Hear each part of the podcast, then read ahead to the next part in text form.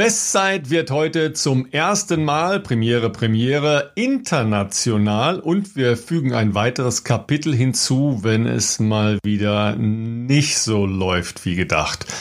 Im Podcast Bestzeit von Philipp Flieger und Ralf Scholz.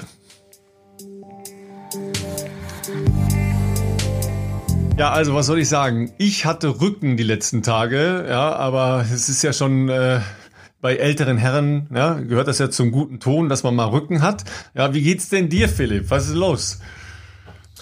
Ja, Ralf, äh, es ist äh, es sind anstrengende Zeiten für mich hier, die die mich hier gerade prüfen, ähm, denn äh, es lief ja die letzten Wochen, äh, wie wir hier auch äh, besprochen haben, eigentlich ganz gut dafür, dass wir ja doch äh, nicht äh, ganz so viel Zeit einplanen konnten, ähm, um die Wade ausheilen zu lassen. Und äh, das Gute ist, der die Stelle äh, der Wade sozusagen, wo der Bündelriss war, die scheint soweit okay zu sein. Aber ähm, ja, nach meinem 25 Kilometer Lauf letztes Wochenende mh, hm, hat sich sehr überraschend leider meine Ferse gemeldet. Ähm, und äh, ja, da habe ich jetzt die ganze Woche schon mit äh, dran rumdoktern müssen, äh, gezwungenermaßen. Äh, wieder mal mehr Zeit bei Physios und, ähm, und Ärzten verbracht und ähm, wieder den Fokus etwas mehr auf alternatives Training gesetzt. Aber äh, ja, wir sind noch dran, rauszukriegen, was da los ist. Ähm, es gab mal die Vermutung Schleimbeutel, das hat sich jetzt heute eher ähm, nicht bestätigt, muss man sagen. Wir haben heute nochmal, war nochmal beim Doc äh, für den Ultraschall und so weiter. Ähm, aber es ist irgendwie am Ansatz möglicherweise Achillessehne, wobei die Achillessehne selber gut ist. Es ist schon wirklich so an der Ferse äh, aktuell nicht so toll. Ähm, und äh, äh, die Mutmaßung liegt natürlich nahe, dass es damit zu tun hat, dass dieser Muskel, ähm, der angeschlagen war, ähm, noch nicht so arbeitet, wie, äh, wie er das sollte oder wie das normal wäre. Und ähm, der Körper ist ja äh, nicht ganz blöd in der Regel, um zu vermeiden, dass wieder was kaputt geht oder was reißt, versucht er das natürlich mit anderen Strukturen ähm, zu kompensieren. Das führt aber dann, äh, zumindest wenn man leistungsmäßig äh, Sport machen will, meistens dazu, dass am Ende des Tages irgendeine andere Stelle dann ein Problem bekommt und ähm, ich denke, dass, dass das aktuell der Fall ist. Ne? Dass wir natürlich jetzt äh, damals gesagt haben, okay, die Option ist, entweder äh, wir beerdigen das Thema Frühjahrsmarathon direkt im Januar, weil ähm, der eigentliche Heilungsverlauf eines Muskelbündelrisses natürlich eine gewisse äh, Zeit in Anspruch nimmt, wenn man das eben vernünftig ausheilen lassen will und vor allem aber auch ähm, vernünftig wieder aufbauen möchte mit den entsprechenden Übungen und vor allem einem sagen wir mal, reha-konformen Einstieg. Das, was ich zuletzt gemacht habe, ist sicherlich kein reha-konformer Einstieg. Hatten wir in der anderen Folge, glaube ich, mit meinem Physio Jan Kerler ja auch schon besprochen, dass es da ja oft leider in der Leistungssportwelt gewisse terminliche Zwänge gibt, die häufig ähm, solche vernünftigen Entscheidungen nicht ganz zulassen. Und, ähm, und uns ist natürlich das Risiko damals ja auch bewusst gewesen, dass die Karten da jetzt für mich nicht so gut stehen, aber noch, ähm, wie gesagt, werfen wir da jetzt nicht das Handtuch, sondern äh, versuchen äh, die Sache natürlich jetzt schnellstmöglich in den Griff zu bekommen, beziehungsweise ähm, ja, den Fokus erstmal auf alternatives Training zu setzen. Ähm, heute ist Donnerstag, wo wir aufnehmen. Ähm, ich werde morgen nochmal bei Jan sein. Äh, wir gucken mal, ob ich morgen äh, vielleicht auch nochmal laufen darf oder zumindest äh, probieren sollte. Wir haben jetzt halt am Anfang direkt mal gesagt, okay, jetzt nicht direkt, wenn hier eine andere Baustelle aufgeht, äh, immer schön weiter draufhämmern. Das ist ja meistens dann doch eher der Weg, wie es ganz schnell dann gar nicht mehr geht. Ähm, und ich bin zumindest im, im Alltag äh, jetzt nach drei Tagen eigentlich wieder schmerzfrei. Das ist ja schon mal ein okayes Zeichen. Äh, wir haben jetzt trotzdem gesagt, wir wollten es jetzt nicht übers Knie brechen, sofort wieder läuferisch zu testen, sondern ähm, das werden wir am Wochenende wohl machen müssen. Aber ja, lange Rede, kurzer Sinn. Ähm, ich habe es dir die Woche ja schon mal geschrieben, äh, wo ich wieder mal auf dem Rad saß, ähm, wo ich dachte, was ist eigentlich los, verdammt nochmal, die letzte Zeit? Ich weiß, ich kann es nicht verstehen, wo, warum gerade so dermaßen der Wurm drin ist. Ähm, und äh, ja, macht nicht so viel Spaß gerade. Ist äh, aktuell wirklich äh, so ein Kampf gegen Windmühlen und man hat nicht so das Gefühl, ähm, was ja im Sport sonst so befriedigend ist, wenn man an seiner Form arbeitet. Man merkt ja, okay, an dem einen Tag, äh, äh, wie soll ich sagen, haust dein Körper hier äh, in Boden rein sozusagen und in zwei Tagen später merkst du, wow, Laufen fühlt sich extrem geil an, das geht ja in die richtige Richtung. Den Eindruck habe ich aktuell wirklich eher sehr begrenzt, weil man eher damit beschäftigt ist, so alle Gliedmaßen beieinander zu halten, ohne komplett auseinanderzufallen. Und ähm, das Paradoxe ist, und da habe ich wirklich, also, weil ich Jan überproportional viel gesehen habe, nicht, dass ich ein Problem habe, Jan zu sehen. Im Gegenteil, ich freue mich natürlich immer, ihn zu sehen. Ist ein guter, guter, äh, guter Kerl. Aber es ist über übermäßig viel für meinen Geschmack aktuell. Und äh, und da haben wir auch noch mal kurz rekapituliert, was ich eigentlich letztes Jahr für einen kranken Scheiß trainieren konnte, mit eigentlich gar keinen Problemen. Und jetzt äh, beim Laufen lernen hast du gefühlt jeden Tag eine andere Stelle, wo du denkst, äh, was ist hier eigentlich gerade los? Ich wusste gar nicht, dass man da Probleme haben kann. Ja, die Ungeduld äh, treibt ja nicht nur Leistungssportler, ja. Wobei ich ja tatsächlich auch sagen muss, ihr habt ja sehr viel vernünftige Entscheidungen im Prinzip getroffen, ja, in diesem Dreiklang zwischen äh, dem Doc, ähm, Jan und dir. Das ist ja jetzt nicht, dass man denkt, okay, wie wir Normalläufer das ja machen würden, ach, ich guck mal. Ja, und dann äh, drei Wochen lang, ich guck mal und dann geht gar nichts mehr, ja. Aber, aber immer mal ja. wieder gucken gehen, ja das ist ja eher der unvernünftige Ansatz, ja, sondern das, das war ja schon bewusst und bedacht und mit Optionen und mit einer klaren Herangehensweise. Es ist jetzt vielleicht ja auch nicht ganz verwunderlich, dass ja auch dein Bewegungsmuster wahrscheinlich nicht ganz einheitlich war. Das hatte Jan ja in der Folge, die wir mit ihm aufgezeichnet haben, ja auch schon gesagt, dass es nicht nur ähm, ein Bewegungsmuster war, sondern dass er ja optisch schon einen Unterschied in der, ähm, in der Stärke der Muskulatur festgestellt hat. Die rechte Wade ist atrophiert. Genau. Das haben wir tatsächlich sogar in der kurzen Zeit feststellen, also dünner sagen, geworden, ne, für alle, die da nicht so firm sind in den ähm, Terminologien, genau. ja, einfach weniger Muskulatur. So, das führt natürlich, das kann man sich ja relativ leicht vorstellen, zu einer anderen Laufökonomie. Ja, um es mal ja abstrakt zu formulieren, ja. Also man ja. läuft einfach anders. So, das muss ja. der Körper ausgleichen, das wird der Körper ausgleichen. Und Schmerz ist leider ein Schutzmechanismus des Körpers ja, vor Überlastung. Also Absolut. ja eine sehr vernünftige Einrichtung, eine sehr, sehr kluge Einrichtung unseres Körpers. Aber niemand möchte diese klugen also Einrichtungen also, haben, ne? Weil zu klug ist einfach auch blöd. Die Sache ist ja eigentlich relativ simpel wenn es nicht am 11.04. einen Marathon geben würde und später im Jahr Olympische Spiele, dann wäre der Sachverhalt aktuell total simpel. Dann würde man einfach sagen, in diesem Reha-Prozess sind wir noch nicht so weit. Das spiegelt uns der Körper ja wieder.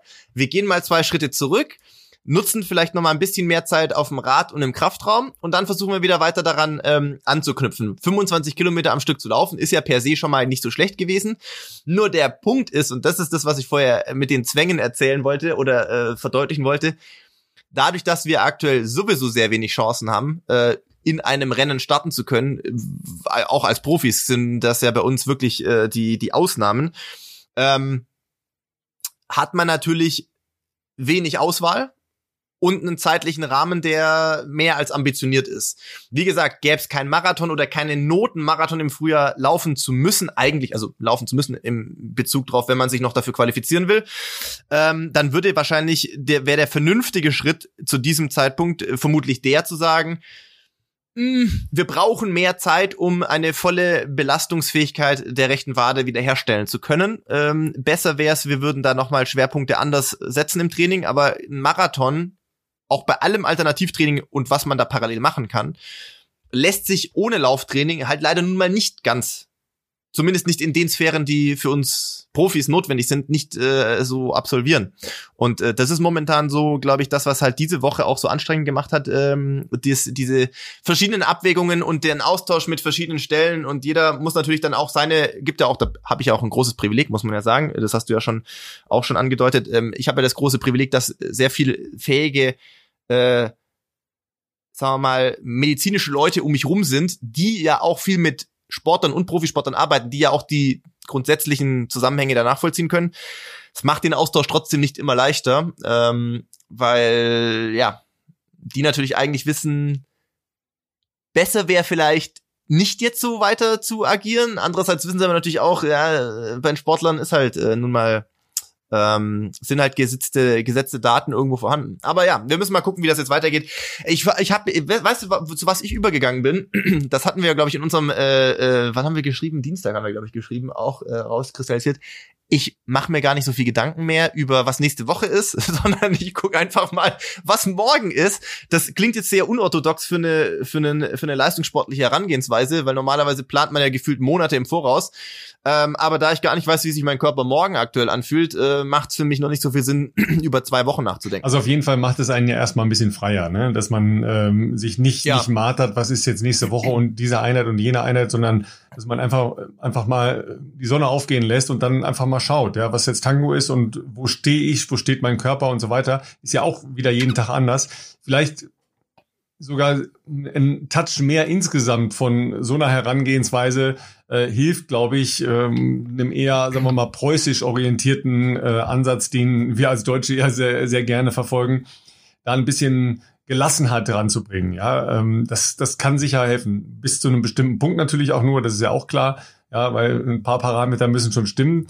Ja, also du musst schon ein paar Watt auf dem Rad treten können, damit du einen gescheiten Marathon laufen willst. Ja, das ist auch klar. Ja, also Absolut, du bist ja. ja. du bist ja inzwischen schon äh, echt ein, ein Freak auf dem äh, Rad geworden, ja. Wobei, ähm, ich glaube, bei euch war ja auch gutes Wetter oder ist gutes Wetter. Hier ist es ja so, man muss ja jetzt äh, Rad fahren, weil es ist ja frühlingshaft, es ist immer noch Februar, es ist eigentlich crazy, aber es ist ja jetzt hier seit vier, fünf Tagen jeden Tag blauer Himmel und äh, mindestens ja. 13, 14 Grad, heute noch mehr. Ja, da, da, da, kann man natürlich auch laufen, klar, da kann man sehr gut laufen, aber da kann man auch echt richtig toll Radfahren, also draußen Radfahren. Ne? Bist du immer noch auf dem Balkon? Äh, ja, äh, bei mir Setup ist immer noch auf dem Balkon. Ähm, äh, ich hatte jetzt, äh, ja, das habe ich noch nicht überlegt, ob ich wirklich das Rad nehme und rauszugehen, weil da sind andere Gefahren, meiner, mach es lieber nicht. ich wollte gerade sagen, bei meiner Glückssträhne der letzten Monate, muss ich sagen, umgefahren oder sonst irgendwas. Versuche ich mein Schicksal nicht noch weiter herauszufordern, weil ich weiß nicht, was es noch in petto hält. Aktuell versuche ich da gewisse Risikominimierung zu betreiben. Ja, das ist äh, wahrscheinlich besser so, ja.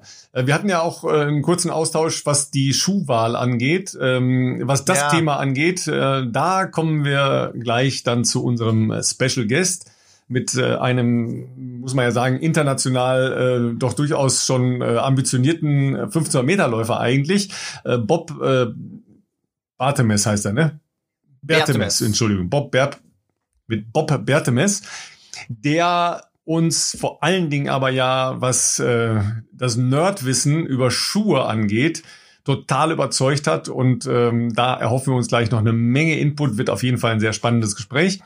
Und ähm, nebenbei ist er ein echter äh, Instagram-Star. Das hat auch mit freizügigen Aufnahmen, aber mehr dazu später. Ähm, was wollte ich sagen? Ich wollte sagen, ja, mit der Schuhwahl auf dem Rad hatten wir uns ja auch beschäftigt, ja, weil du gesagt hast, ja, die Radschuhe, die sind natürlich schon ein bisschen hart und das drückt dann wieder auf meine Ferse und so weiter.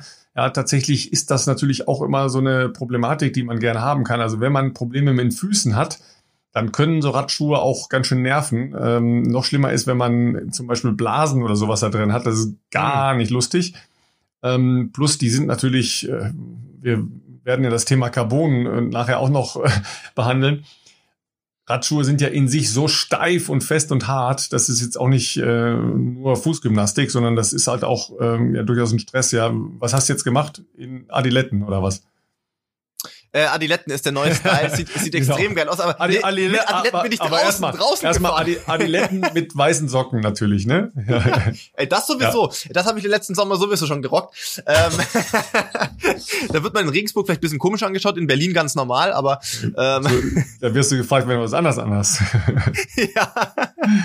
ähm, äh, ja, also genau, wir hatten ja uns darüber unterhalten. Äh, ich habe tatsächlich bei dem Rad, wie gesagt, ich bin jetzt nicht der Rad-Nerd, das Rad ist bestimmt schon 10, 12 Jahre alt. Äh, ich habe nur Klickpedale und äh, da ist natürlich die Auflagefläche jetzt per se mal nicht so hoch für normale Schuhe, weil äh, das ja nur so ein kleiner, kleines Ding ist. Aber du meintest, dass das ja geht und ähm, das werden wir jetzt auch probieren. Ich war nur gestern noch beim, beim Jan in der Praxis, da, da ähm, war ich sehr früh, wo noch keine anderen Patienten da waren. Einer der Vorteile, wenn man den Praxisbesitzer kennt, dass man einfach so sehr frühe Morgenstunde, also ich bin gestern um halb sechs auf aufgestanden, damit ich in der Praxis war, bevor irgendjemand anders da drin war. Und dann konnte ich ähm, ähm, da eben äh, ungestört noch auf den, deren quasi Home-Trainer oder wie man das auch nennt, äh, gehen sozusagen, wo wir die Schlaufen haben. Also damit kannst du dann, hast du auch einen vernünftigen Halt im, im äh, Pedal sozusagen, äh, konnte aber halt normale Laufschuhe anziehen. Das ist der Vorteil bei den Adidas-Schuhen ist ja zumindest der, dass die ja Oh, das muss ich aufpassen. Zumindest alle Modelle, die ich so gängig laufe, äh, haben ja ähm, diese ausge, wie nennt man das? Quasi diese ausgekerbte Fersenkappe. Die funktionieren ja so, dass bei, bei Adidas das eher so seitlich angelegt ist, dass du trotzdem einen äh, optimalen Fersenhalt im Schuh hast, aber nicht mehr diese klassische harte Fersenkappe, weil ähm, ja doch auch manche eben bei mir ist es jetzt auch eine Premiere. Ich wusste nicht, dass man mit 33 noch so viele, ich sage jetzt mal, äh, Verletzungspremieren haben kann, aber ich hatte noch nie mit der mit der Ferse, davor ja auch nie mit einer mit einer Muskelverletzung Probleme. Ähm, aber da ist das natürlich schon wesentlich angenehmer, dass das hinten sehr äh, weich einfach ist. Und ähm, genau, deswegen äh, war ich da, aber ich werde das uns ansonsten auf, dem, auf der Rolle jetzt mal probieren. Ähm, da meintest du ja, dass das bei dir mit deinem normalen äh, Adios, glaube ich, auch vernünftig. Ja, also ich habe das halt auch äh, lange gemacht, weil ich ähm, die Radschuhe einfach nicht äh, da drauf gemacht habe. Ich habe allerdings äh, Körbchen ähm, dann gehabt. Also da, das ist natürlich ah, okay, eine etwas okay. andere Festigkeit.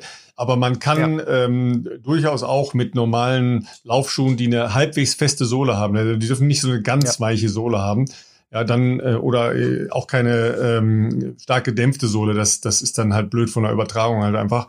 Aber ähm, für das, was du machst, ist das äh, sicher ähm, absolut machbar, das mit ähm, einem relativ flachen Laufschuh zu absolvieren, damit du dich nicht da in die Dinger reinpressen kannst. Ja, plus du hast ja immer noch den, den Nachteil, wenn du dich äh, mit den Klickpedalen festmachst, du bewegst den Fuß ja nicht mehr, ne, weil der dann halt fest Stimmt. ist. Ja, also ähm, mhm. das, das ist auch ein kleiner Nachteil, den man dabei hat. Bei der, für die Kraftübertragung und so weiter ist das alles äh, alles richtig. Aber ähm, im, im, Training muss man das jetzt ja nicht machen, wenn man äh, da entsprechende Schmerzen bekommt. Ja, ja, das ist ja schon mal klar. Ähm, auf der anderen Seite, du hast ja auch ein äh, neues YouTube-Video gelauncht. Ähm, also ich muss sagen, im Krafttraining hast du vor, äh, Fortschritte gemacht, oder? Äh, du, ich habe schon spaßeshalber mit Felix äh, gesprochen, meinem guten Kumpel. Ähm, äh, habe ich schon gesagt, du pass auf, wenn jetzt alle Stricke reißen und ähm, und die Laufkarriere hier den Bach runtergeht, dann machen wir hier demnächst äh, YouTube Fitness Transformation. das machen wir so ein Jahres Special, äh, ein Jahres Special. Was kann man aus einem Marathonläufer in einem Jahr machen? Und da gibt's eine Fun Fact. Das ist natürlich jetzt ein Spaß, aber ein Fun Fact dazu ist, du kennst doch bestimmt noch Ryan Hall. Ja, ja, klar. Mhm. Also der war ja ein exzellenter Marathonläufer, ja. äh, US-Amerikaner. Ich glaube, inoffiziellen Marathonrekord hat er, glaube ich, gehabt, weil der ist mal in Boston 204 gelaufen, ja. 204 ja, hoch. Und Boston äh, wegen Gefälle der Strecke keine offizielle Weltrekordstrecke. Genau. Also extrem krasses Rennen gewesen. Ähm, das war noch vor der ganzen Carbon-Thematik, wo wir nachher dazu kommen. Also der hatte, glaube ich, sehr, sehr dünne Essex-Flats an, wenn ich mich da recht erinnere. Das war ich auch echt verrückt. Und der ist ein richtig großer Typ. Ich glaube, der ist ich glaube, der ist größer als ich und gefühlt aber auch noch dünner. Also der sah ja zu seinen äh, Hochzeiten, auch als er den, den Halbmarathon-Rekord, ähm, der ist, glaube ich, noch äh, immer noch aktuell, der US-Halbmarathon-Rekord gelaufen ist, der ist ja ein Hauch von nichts gewesen. Also wirklich, ich weiß gar nicht, wie man so dünn sein konnte. Aber der hat leider vor ein paar Jahren ähm, seine Karriere beenden müssen. Der hatte dann doch irgendwie chronische, das habe ich mal verfolgt, da gab es einen ausführlichen Artikel dazu, das fand ich auch spannend, dass ähm, da wohl auch, das war mir gar nicht bewusst, es gibt Studien, dass teilweise exzessives Ausdauertraining irgendwie, ähm, bei ihm war das scheinbar so, dass es diagnostiziert worden, äh, ihn so ausgelaugt hat, dass das sich auch wirklich äh, messbar bemerkbar gemacht hat. Zum Beispiel niedrigere äh, Testosteronlevel etc. Mhm. bekommen hat, weil der so ausgebrannt und sich halt, na klar, der, gut, der hat natürlich auch wirklich, glaube das letzte aus seinem Körper äh, rausgepresst, dass er gesagt hat, er, er kann nicht mehr trainieren wie früher. Er, er, ist gar nicht in der Lage, irgendwie die gleichen Einheiten zu machen, weil er sich so erschöpft fühlt auch. Ähm, und da hat ihm ein Arzt wohl empfohlen, ähm, als Ausgleich, das ist ja, glaube ich, wissenschaftlich bewiesen, dass Krafttraining die Testosteronproduktion äh, anregt. Und dann hat er das halt nicht nur seine Karriere beendet und gesagt, er macht zweimal die Woche Krafttraining, sondern irgendwie hat er eine komplett verrückte Passion für Krafttraining entwickelt. Und das kann man sich nicht vorstellen. Also alle von euch, die jetzt Ryan Hall nicht kennen, ihr könnt ihn gerne mal googeln. Ich bin mir ziemlich sicher, dass wir Laufbilder von ihm finden. Ja. ja aber ich habe ihn, also nach einem Jahr hat er irgendwann mal wieder auf Instagram was gepostet. Das ist eine krasse Maschine geworden, der Typ. Das ist so ein Bär. Das kann man sich meinst, gar nicht vorstellen. Du meinst Tim Wiese des Laufens oder was? Tim Wiese des Laufens sozusagen. Und jetzt pass auf, ich habe den nicht nur online getroffen, sondern ich habe den sogar in Frankfurt äh, beim Marathon wieder vor zwei, drei Jahren mal live gesehen. Und zwar in dem Zimmer, wo Christoph Kopp immer drin sitzt, also im Wettkampfbüro, weil er seine Frau jetzt ja auch so ähm, coacht und Sarah Hall ist ja auch aktuell relativ äh, gut unterwegs, muss man ja sagen, äh, auch international. War beim London Marathon ja letzten äh, Oktober zweite. Und ähm, das, also Ryan Hall, der ist fast durch die Tür durchgekommen. Also das ist wirklich, fand ich extrem beeindruckend. Also das hat, hat mir schon auch einen gewissen, ja, auch einen Respekt abgenötigt. Ich hätte nicht gedacht, dass man so einen vorgeprägten Körper, sage ich jetzt mal, ähm, also er hat sicherlich auch eine Veranlagung gehabt, dass er wahrscheinlich einigermaßen äh, schlank daherkommt, ähm, so umbauen kann. Und das ist ja auch faszinierend, dass der menschliche Körper so formbar ist, je nachdem, wie du ihn halt auch forderst. Also äh, kannst du auf, also auf Instagram gibt es auf jeden Fall Fotos von ihm ähm, und ich glaube auch Bilder, wo er in seinem Home Gym in der Garage das Ding auseinander nimmt. So, also das ist ja irre. Also auf jeden Fall äh, muss man ein bisschen aufpassen, dass man nicht an den falschen Ryan Hall gerät, weil ähm, es gibt halt auch einen Martial Arts Kämpfer. Ja, das ist nicht. da, da habe ich gerade nur gelesen, der musste seinen Kampf absagen, weil er leider verletzt ist. Ja, also auch da gibt's oh, gibt's okay. Probleme. Ähm, aber Ryan Hall sieht jetzt tatsächlich eher aus wie sagen wir mal, Guido Kratschmer zu seinen ähm, ähm, fitten Zeiten oder wie Raimund Harmsdorf, wer den noch kennt, der Typ, der meine Kartoffel zerquetscht hat mit der bloßen Hand, also eine ungekochte Kartoffel. Ähm, und sagen wir mal so, gut trainierte Oberschenkel, ja, äh, macht aber noch äh, Laufvideos, äh, Laufen am Strand. Ja, also, aber ja. der sieht ein bisschen komisch aus, weil ähm, es ist, das, das sieht schon eher nach äh, Pumper, der jetzt am Strand irgendwie rumläuft, aus. Also schon, ja. schon crazy. Ja? Aber hast du mal, also du hast jetzt ja, ich weiß nicht, wie viele Fotos doch auf seinem Instagram-Account. Da gibt's noch dieses Foto. Ja, wo er, wo also er sehr, so sehr halt dünn ist. Sein, ja, sehr, sehr, sehr dünn. Zu ja. seinen Boston-Zeiten sah er ja. aus. Und wenn du jetzt so ein Foto anguckst, äh, hier, wo er gerade so einen Klimmzug macht, das ist der, der da hängt. Was hat denn der für ein... Ja, ja, nun, das, äh, also, ne, Drogen wirken auch bei diesen äh, Sportarten sehr, sehr gut. Ja, äh, der macht krassen Oberkörper. Ja, der macht auch ganz schlimme äh, Kraftübungen mit äh, hier Kniebeugen. Siehst du, wie es die Stange durchbiegt? Das ist eine normale 20 Kilo olympische äh, ja, Stahlhantelstange. Ja, wobei man muss ja immer aufpassen. Äh, das kann sich natürlich biegen. Was der da jetzt auch immer macht, ist noch eine andere Frage. Äh, plus äh, die, die Hanteln können natürlich auch leer sein. Ne? Also die müssen nicht gefüllt sein. Also ne, solche Sachen. Ja, ja, ja. Aber er hat eine Transformation hinter sich und äh, wir haben jetzt festgestellt, dass Philipp Flieger eine Passion hat für Krafttraining, die noch geweckt äh, werden musste und jetzt geweckt Muss, ist. Ja. ja, das heißt, du äh, züchtest jetzt einen Bizeps oder was hast du vor? Ja, da kann ich viel züchten, da wird, wird nicht viel passieren wahrscheinlich. nee, ähm, äh, kurz zurück, äh, zu einem, also zu ernsterer, äh, äh, wie soll ich sagen, ähm, zu ernsteren äh, Phase. Es ist schon so, dass wir da jetzt vermehrt haben, äh, wieder arbeiten im, im Krafttrainingsbereich. Natürlich versucht man an Schwächen zu arbeiten und ähm, wie als Sportler, wie man das ja immer so sieht, ähm, man sieht ja da immer die Challenge auch darin. Also es ist ja dann auch spannend, äh, wenn man natürlich da auch einen, einen Trainer hat, in dem Fall äh, bei mir der gute Mucki, der Name ist Programm. Der Mucki äh, sieht auch so aus, äh, wie, wie sein Spitzname ist. Ne? Der hat auch Kraft und das ist immer das Schöne, dass die einem ja auch äh, Dinge vormachen, da wo man vielleicht äh, dann denkt, na, wie soll die Übung gehen? Aber es ist halt immer schlecht, wenn derjenige es halt wirklich machen kann. Dann ist es wohl Menschen möglich. Und, ähm, und klar, wenn das am Anfang nicht so klappt, dann ist natürlich auch da der Ehrgeiz geweckt, äh, dass man diese Übungen dann irgendwie doch hinbekommt. Das Schlimme ist nur, das ist meine Erfahrung immer gewesen bei den Trainingstherapeuten, die Jan hat, früher auch beim, beim, äh, beim Janni, der das früher gemacht hat, da gibt's halt kein Endlevel. Das Problem ist, selbst wenn du immer irgendwann denkst, okay, ich habe drei Wochen gebraucht, jetzt kriege ich mal ein vernünftiges Set mit der Variation auf einem Petsy-Ball, mit dem Band und keine Ahnung hin. Es gibt immer noch so ein Upgrade, was die sich einfallen lassen, wo sie sagen, okay, entweder wird das Gewicht mehr oder wir bauen hier noch irgendein Band ein oder ich stehe nebendran und keine Ahnung, äh, rückel, rüttel an dir rum, ähm, da kannst du halt nie gewinnen. Das ist halt langfristig schon das, was man akzeptieren muss. Es geht halt immer noch krasser einfach. Ja gut, das gehört leider dazu, ne? Aber du, was soll ich sagen? Ja, ich habe äh, einfach versucht, mir eine Hose anzuziehen und habe mir da so in den Rücken reingeschossen. Ja. Hexenschuss? Ähm, ja, so, so ähnlich halt, ja. Ähm, also es ist eine, eine ich wollte schon fast sagen, Kriegsverletzung, also eine ganz alte Geschichte wegen der ich tatsächlich ausgemustert worden bin. Also so lange ist das schon. Okay. Ähm, hat man normalerweise durch Gymnastik und Krafttraining im Griff, ja. Aber was macht man dann schon mal gerne? Keine Gymnastik und kein Krafttraining, ne? genau. Kann ich, äh, ja, kenn genau, ich, ja, ne? kann, hast, kann ich verstehen. Hast du schon mal gehört, ne? Ähm, und tatsächlich war ich letzten, ähm, wann war denn das? Am Freitag, nee, am Samstag war ich laufen, ne? nach dem Job, weißt mhm. du, zu viel gesessen und so, ja, laufen, alles mhm. gut. Äh, hat sich dann auch total toll angefühlt, weil ähm, dann doch noch mal raus, war ja super Wetter am Wochenende schon und ähm, dann ein Stündchen gelaufen, alles cool. Und dann nächsten Tag wieder gesessen und dann wieder viel Auto gefahren äh, und am Montag mhm. hat's dann Patsch gemacht, ja. Ähm, und dann unterer oder oberer nee, nee, Rücken? unterer Rücken, ne? aber so, mhm. dass ich dann schon auch schlecht schlafen konnte und solche Geschichten, ja, also alles ah. alles dabei. Ähm, und ich dann immer so, ah, wunderbar, Mittwochmorgen, ich habe einen Physiothermin, perfekt, ja. Alles klar. In Leverkusen wahrscheinlich Genau, wieder? in Leverkusen, ne, natürlich geguckt und ähm, ja, alles klar, Termin um zwölf, komm um zwölf dahin. Ja, Herr Scholz, Ihr Termin war um elf, wo waren Sie denn? Und ich so, nein, oh. bitte nicht heute. Ja. Ach, und Gott, was soll ich, was soll ich sagen? Äh, sie hatten Gnade mit mir und ich äh, konnte dann gestern Abend um äh, sieben äh, nochmal da aufschneisen. Ja, und mhm. dann hat mhm. sich einer äh, noch eine Stunde lang meines Rückens angenommen und es, es ist heute sehr, sehr viel besser. Was hat er gesagt? Notschlachtung oder? Äh, nee, es ist noch Hoffnung. Es ist noch ein bisschen, okay, aber sehr gut, sehr ein bisschen gut. Hoffnung ist noch. Ne? Ja, okay. danach war es schon echt äh, substanziell echt besser. Und ähm, na, ne, diese äh, Altherrengymnastik morgens und abends muss man schon auch regelmäßig machen.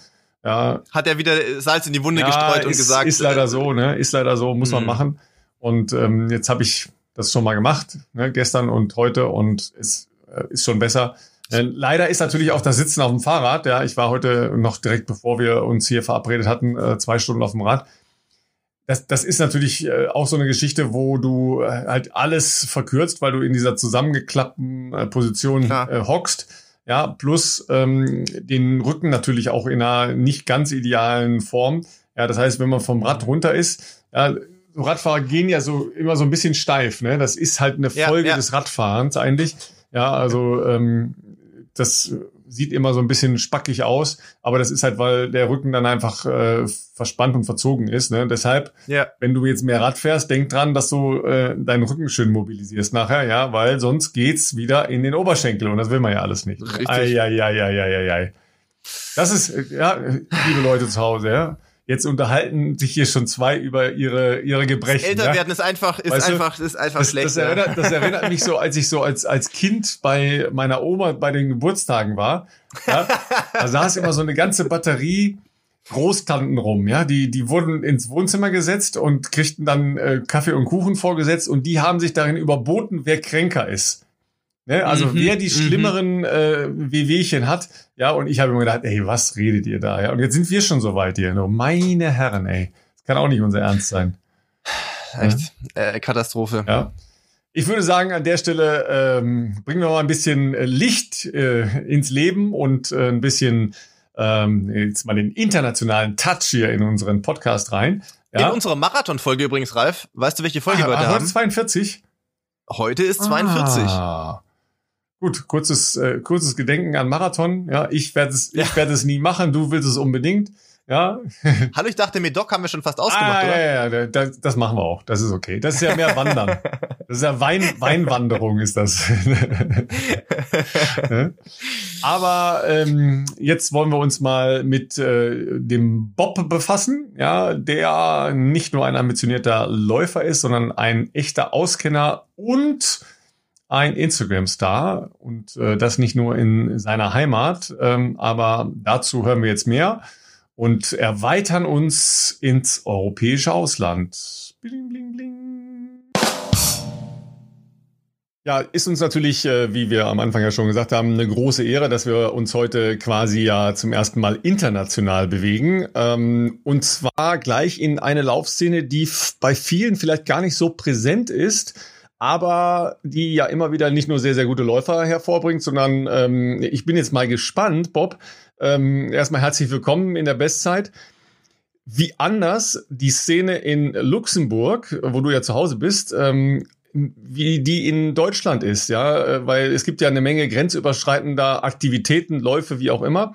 Ähm, aber äh, erklär erstmal, was passiert in Luxemburg im Laufbereich, äh, was vielleicht in Deutschland anders ist oder nicht passiert. Ja, hallo erstmal. Äh, vielen Dank für die Einladung. Ähm, ja, ich glaube, die luxemburgische Laufwelt wird sich nicht so sehr von der deutschen äh, unterscheiden. Natürlich ist das hier alles äh, ein bisschen kleiner. Ähm, trotzdem finde ich, dass wir auch mit unserem Marathon, der durch unsere Hauptstadt geht, einen recht großen, für luxemburgische Verhältnisse natürlich, Marathon haben. Aber ansonsten sehe ich da keine riesigen Unterschiede zu der deutschen Laufszene. Ich weiß gar nicht, äh, Philipp, bist du schon mal in äh, Luxemburg gestartet? Tatsächlich nicht. Ich habe aber schon äh, ein oder zweimal von äh, besagter Veranstaltung, die Bob uns hier gerade genannt hat, eine Einladung bekommen. Ich glaube, damals wäre es, glaube ich, eher darum gegangen, ob ich da bei dem Halbmarathon mitlaufe. Der findet, glaube ich, im Rahmen des Events auch statt. Ich glaube, das ist ein, ein großes Event, dann gibt's Halbmarathon und Marathon. Das ist, wenn ich mich nicht täusche, eher im Sommer oder Frühjahr, Mai oder Juni hätte ich gesagt. Und ähm, das hat leider äh, immer deshalb nicht so gut geklappt, weil man im Frühjahr kurz zuvor noch einen Marathon gelaufen ist und dann äh, irgendwie halt gerade erst so ein bisschen wieder dabei war, seine Fitness zu suchen. Aber ich habe das natürlich verfolgt. Ich habe es glaube ich auch auf Instagram abonniert. Äh, ich glaube es ist, äh, puh, ich glaube ING ist der Sponsor, glaube ich. Ne, irgendwas genau, ING genau. Luxemburg Marathon. Ich weiß nicht genau, wie ja. es heißt, aber äh, ja. die Bilder sehen immer sehr, sehr, sehr cool aus. Und ich glaube, es ist ein ist es ein Abendrennen oder Nachtrennen oder so? Ja, genau, ist ein Abendrennen. Also der Start, ähm, also es ist genau wie du gesagt hast, äh, der Start fällt immer so im Mai. Mhm. Ähm, das heißt, ja, die letzten, ja, letztes Jahr gab es natürlich kein Event, aber die Jahre davor war es dann schon mal ordentlich heiß, was dann noch okay ist, weil es trotz, trotzdem in die Abendstunden reingeht. Ähm, aber es ist halt super cool fürs Publikum. Äh, es ist ein Riesenfest immer. Ähm, also die Strecke ist auch jetzt, äh, Luxemburg Stadt ist ziemlich hügelig. Mhm. Äh, deshalb ist die Strecke auch nicht super, super schnell, vor allem die vom Marathon. Ähm, aber ja, es ist ein Riesenvolksfest und äh, ja, die Stimmung ist wirklich mega und das ist auch das, was die Leute dann zu schätzen wissen. Aber ja, es ist ein bisschen äh, schwer durch die ja, den, den Zeitpunkt und auch natürlich die Streckenverhältnisse richtig top, top Läufer, äh, vor allem auch europäische Topläufer dazu zu überreden, bei uns zu starten. Aber für so einen ähm, Volkslauf ist wirklich, glaube ich, top. Also Philipp, äh, da bin ich dir schon äh, ein Rennen voraus, ja, weil. Du bist schon äh, gelaufen, ich, Ralf? Äh, ja, äh, beim Triathlon gehört Laufen dazu. Das weißt du noch nicht, ja, aber das ist so. ja. äh, zu Deutsch, ich, äh, ich durfte da schon mal einen Halbmarathon rennen, aber auf okay. einer ganz schnellen Strecke. Ja, also ja. Äh, man darf ja einzig verwechseln: schnell laufen und schnell Strecke. Ja, weil das eine hat mit dem anderen primär mal nichts zu tun. Ja, weil das, das Blöde bei äh, einer äh, Halb-Ironman-Veranstaltung ist das ja in, in Luxemburg. Ähm, na, das ist immer so ein bisschen wechseln. Ne? Es gibt, glaube ich, auch äh, auch mal eine Langdistanz. Ja, aber als ich da war mhm. vor anderthalb Jahren, also ähm, im Sommer 2019, jetzt muss man sich ja immer konzentrieren, äh, wann es denn jetzt gewesen ist, weil mhm. man ja so, so dieses eine Jahr einfach schon mal rausgeixt hat. Kann, ja. man, kann man direkt streichen, so, ja. genau, da, ähm, da war das eine Halb-Ironman-Veranstaltung, ähm, dann also mit Halbmarathon hinten raus. Mein Problem, ich hatte relativ Gas gegeben beim Radfahren ähm, und das ist eben auch hügelig, ja. ja, ja. weil das äh, ist wunderschön, ja, die äh, Grenzregion da äh, zu, äh, zu Deutschland, aber eben hügelig. Und ähm, dann habe ich nach acht Kilometern so furchtbare Schmerzen gekriegt, also muskuläre Schmerzen. Mhm. Das war nur halblustig, ehrlich gesagt. Ja, aber die Veranstaltung ist ganz toll. Wobei ich tatsächlich, glaube ich, fast mehr, ich weiß es gar nicht mehr ganz genau, hm, wie ist denn das nochmal? Also man schwimmt auf jeden Fall in der Mosel, das ist Deutschland. Genau. Ja, ja und, das ist, also äh, ist halt Grenzfluss, ne? Ist Grenzfluss, genau. Dann äh, fährt man Rad ähm, sowohl in Teile in Deutschland als auch in Luxemburg als ja, auch genau. in Frankreich. Ja, hm? und woran ja, merkt man das? Weiß ich nicht woran, sicher. Aber. Ja, das weiß ich aber sicher. Ja, weil ich habe hab das Grenzzeichen gesehen. Ich habe mal kurz den Kopf ja, gehoben, war das Grenzzeichen. Ne? Und woran erkennt man sofort, dass man in Frankreich ist? Ich, ich ja, hoffe das jetzt, dass merkt man an den Straßenverhältnissen. Ne? Das äh, kenne ja, ich gut, auch. Danke schön, dass du das sagst. Danke, dass du das sagst. Ja, da geht's sofort dahin. Ja, sofort äh, ruppiger Asphalt und äh, nicht schön viele Schlaglöcher, weil äh, der Norden Frankreichs ja, sagen wir mal, so eine Region ist, die ganz stark belächelt wird und, und äh, auch wirklich ein bisschen äh, vernachlässigt wird, so im Gesamtverständnis äh, der Franzosen. Okay. Und ähm, da, du fährst über die Grenze drüber und ist es sofort, fängt es an zu rappeln. Das ist wirklich crazy. Ja, aber äh, danke, Bob, dass du das gesagt hast, weil sonst hätte ich das äh, nochmal angemerkt. Ja, nee, ich kenne das auch selbst vom Radfahren ein bisschen, äh, wenn man da, also an der Mosel entlang, da ist ja super flach und da rollt's richtig gut. Äh, aber wenn man dann ja die äh, Landesgrenze passiert, dann ähm, ja rollt's dann nicht mehr gerade so gut, ne, wegen den bisschen üppigeren Straßenverhältnissen.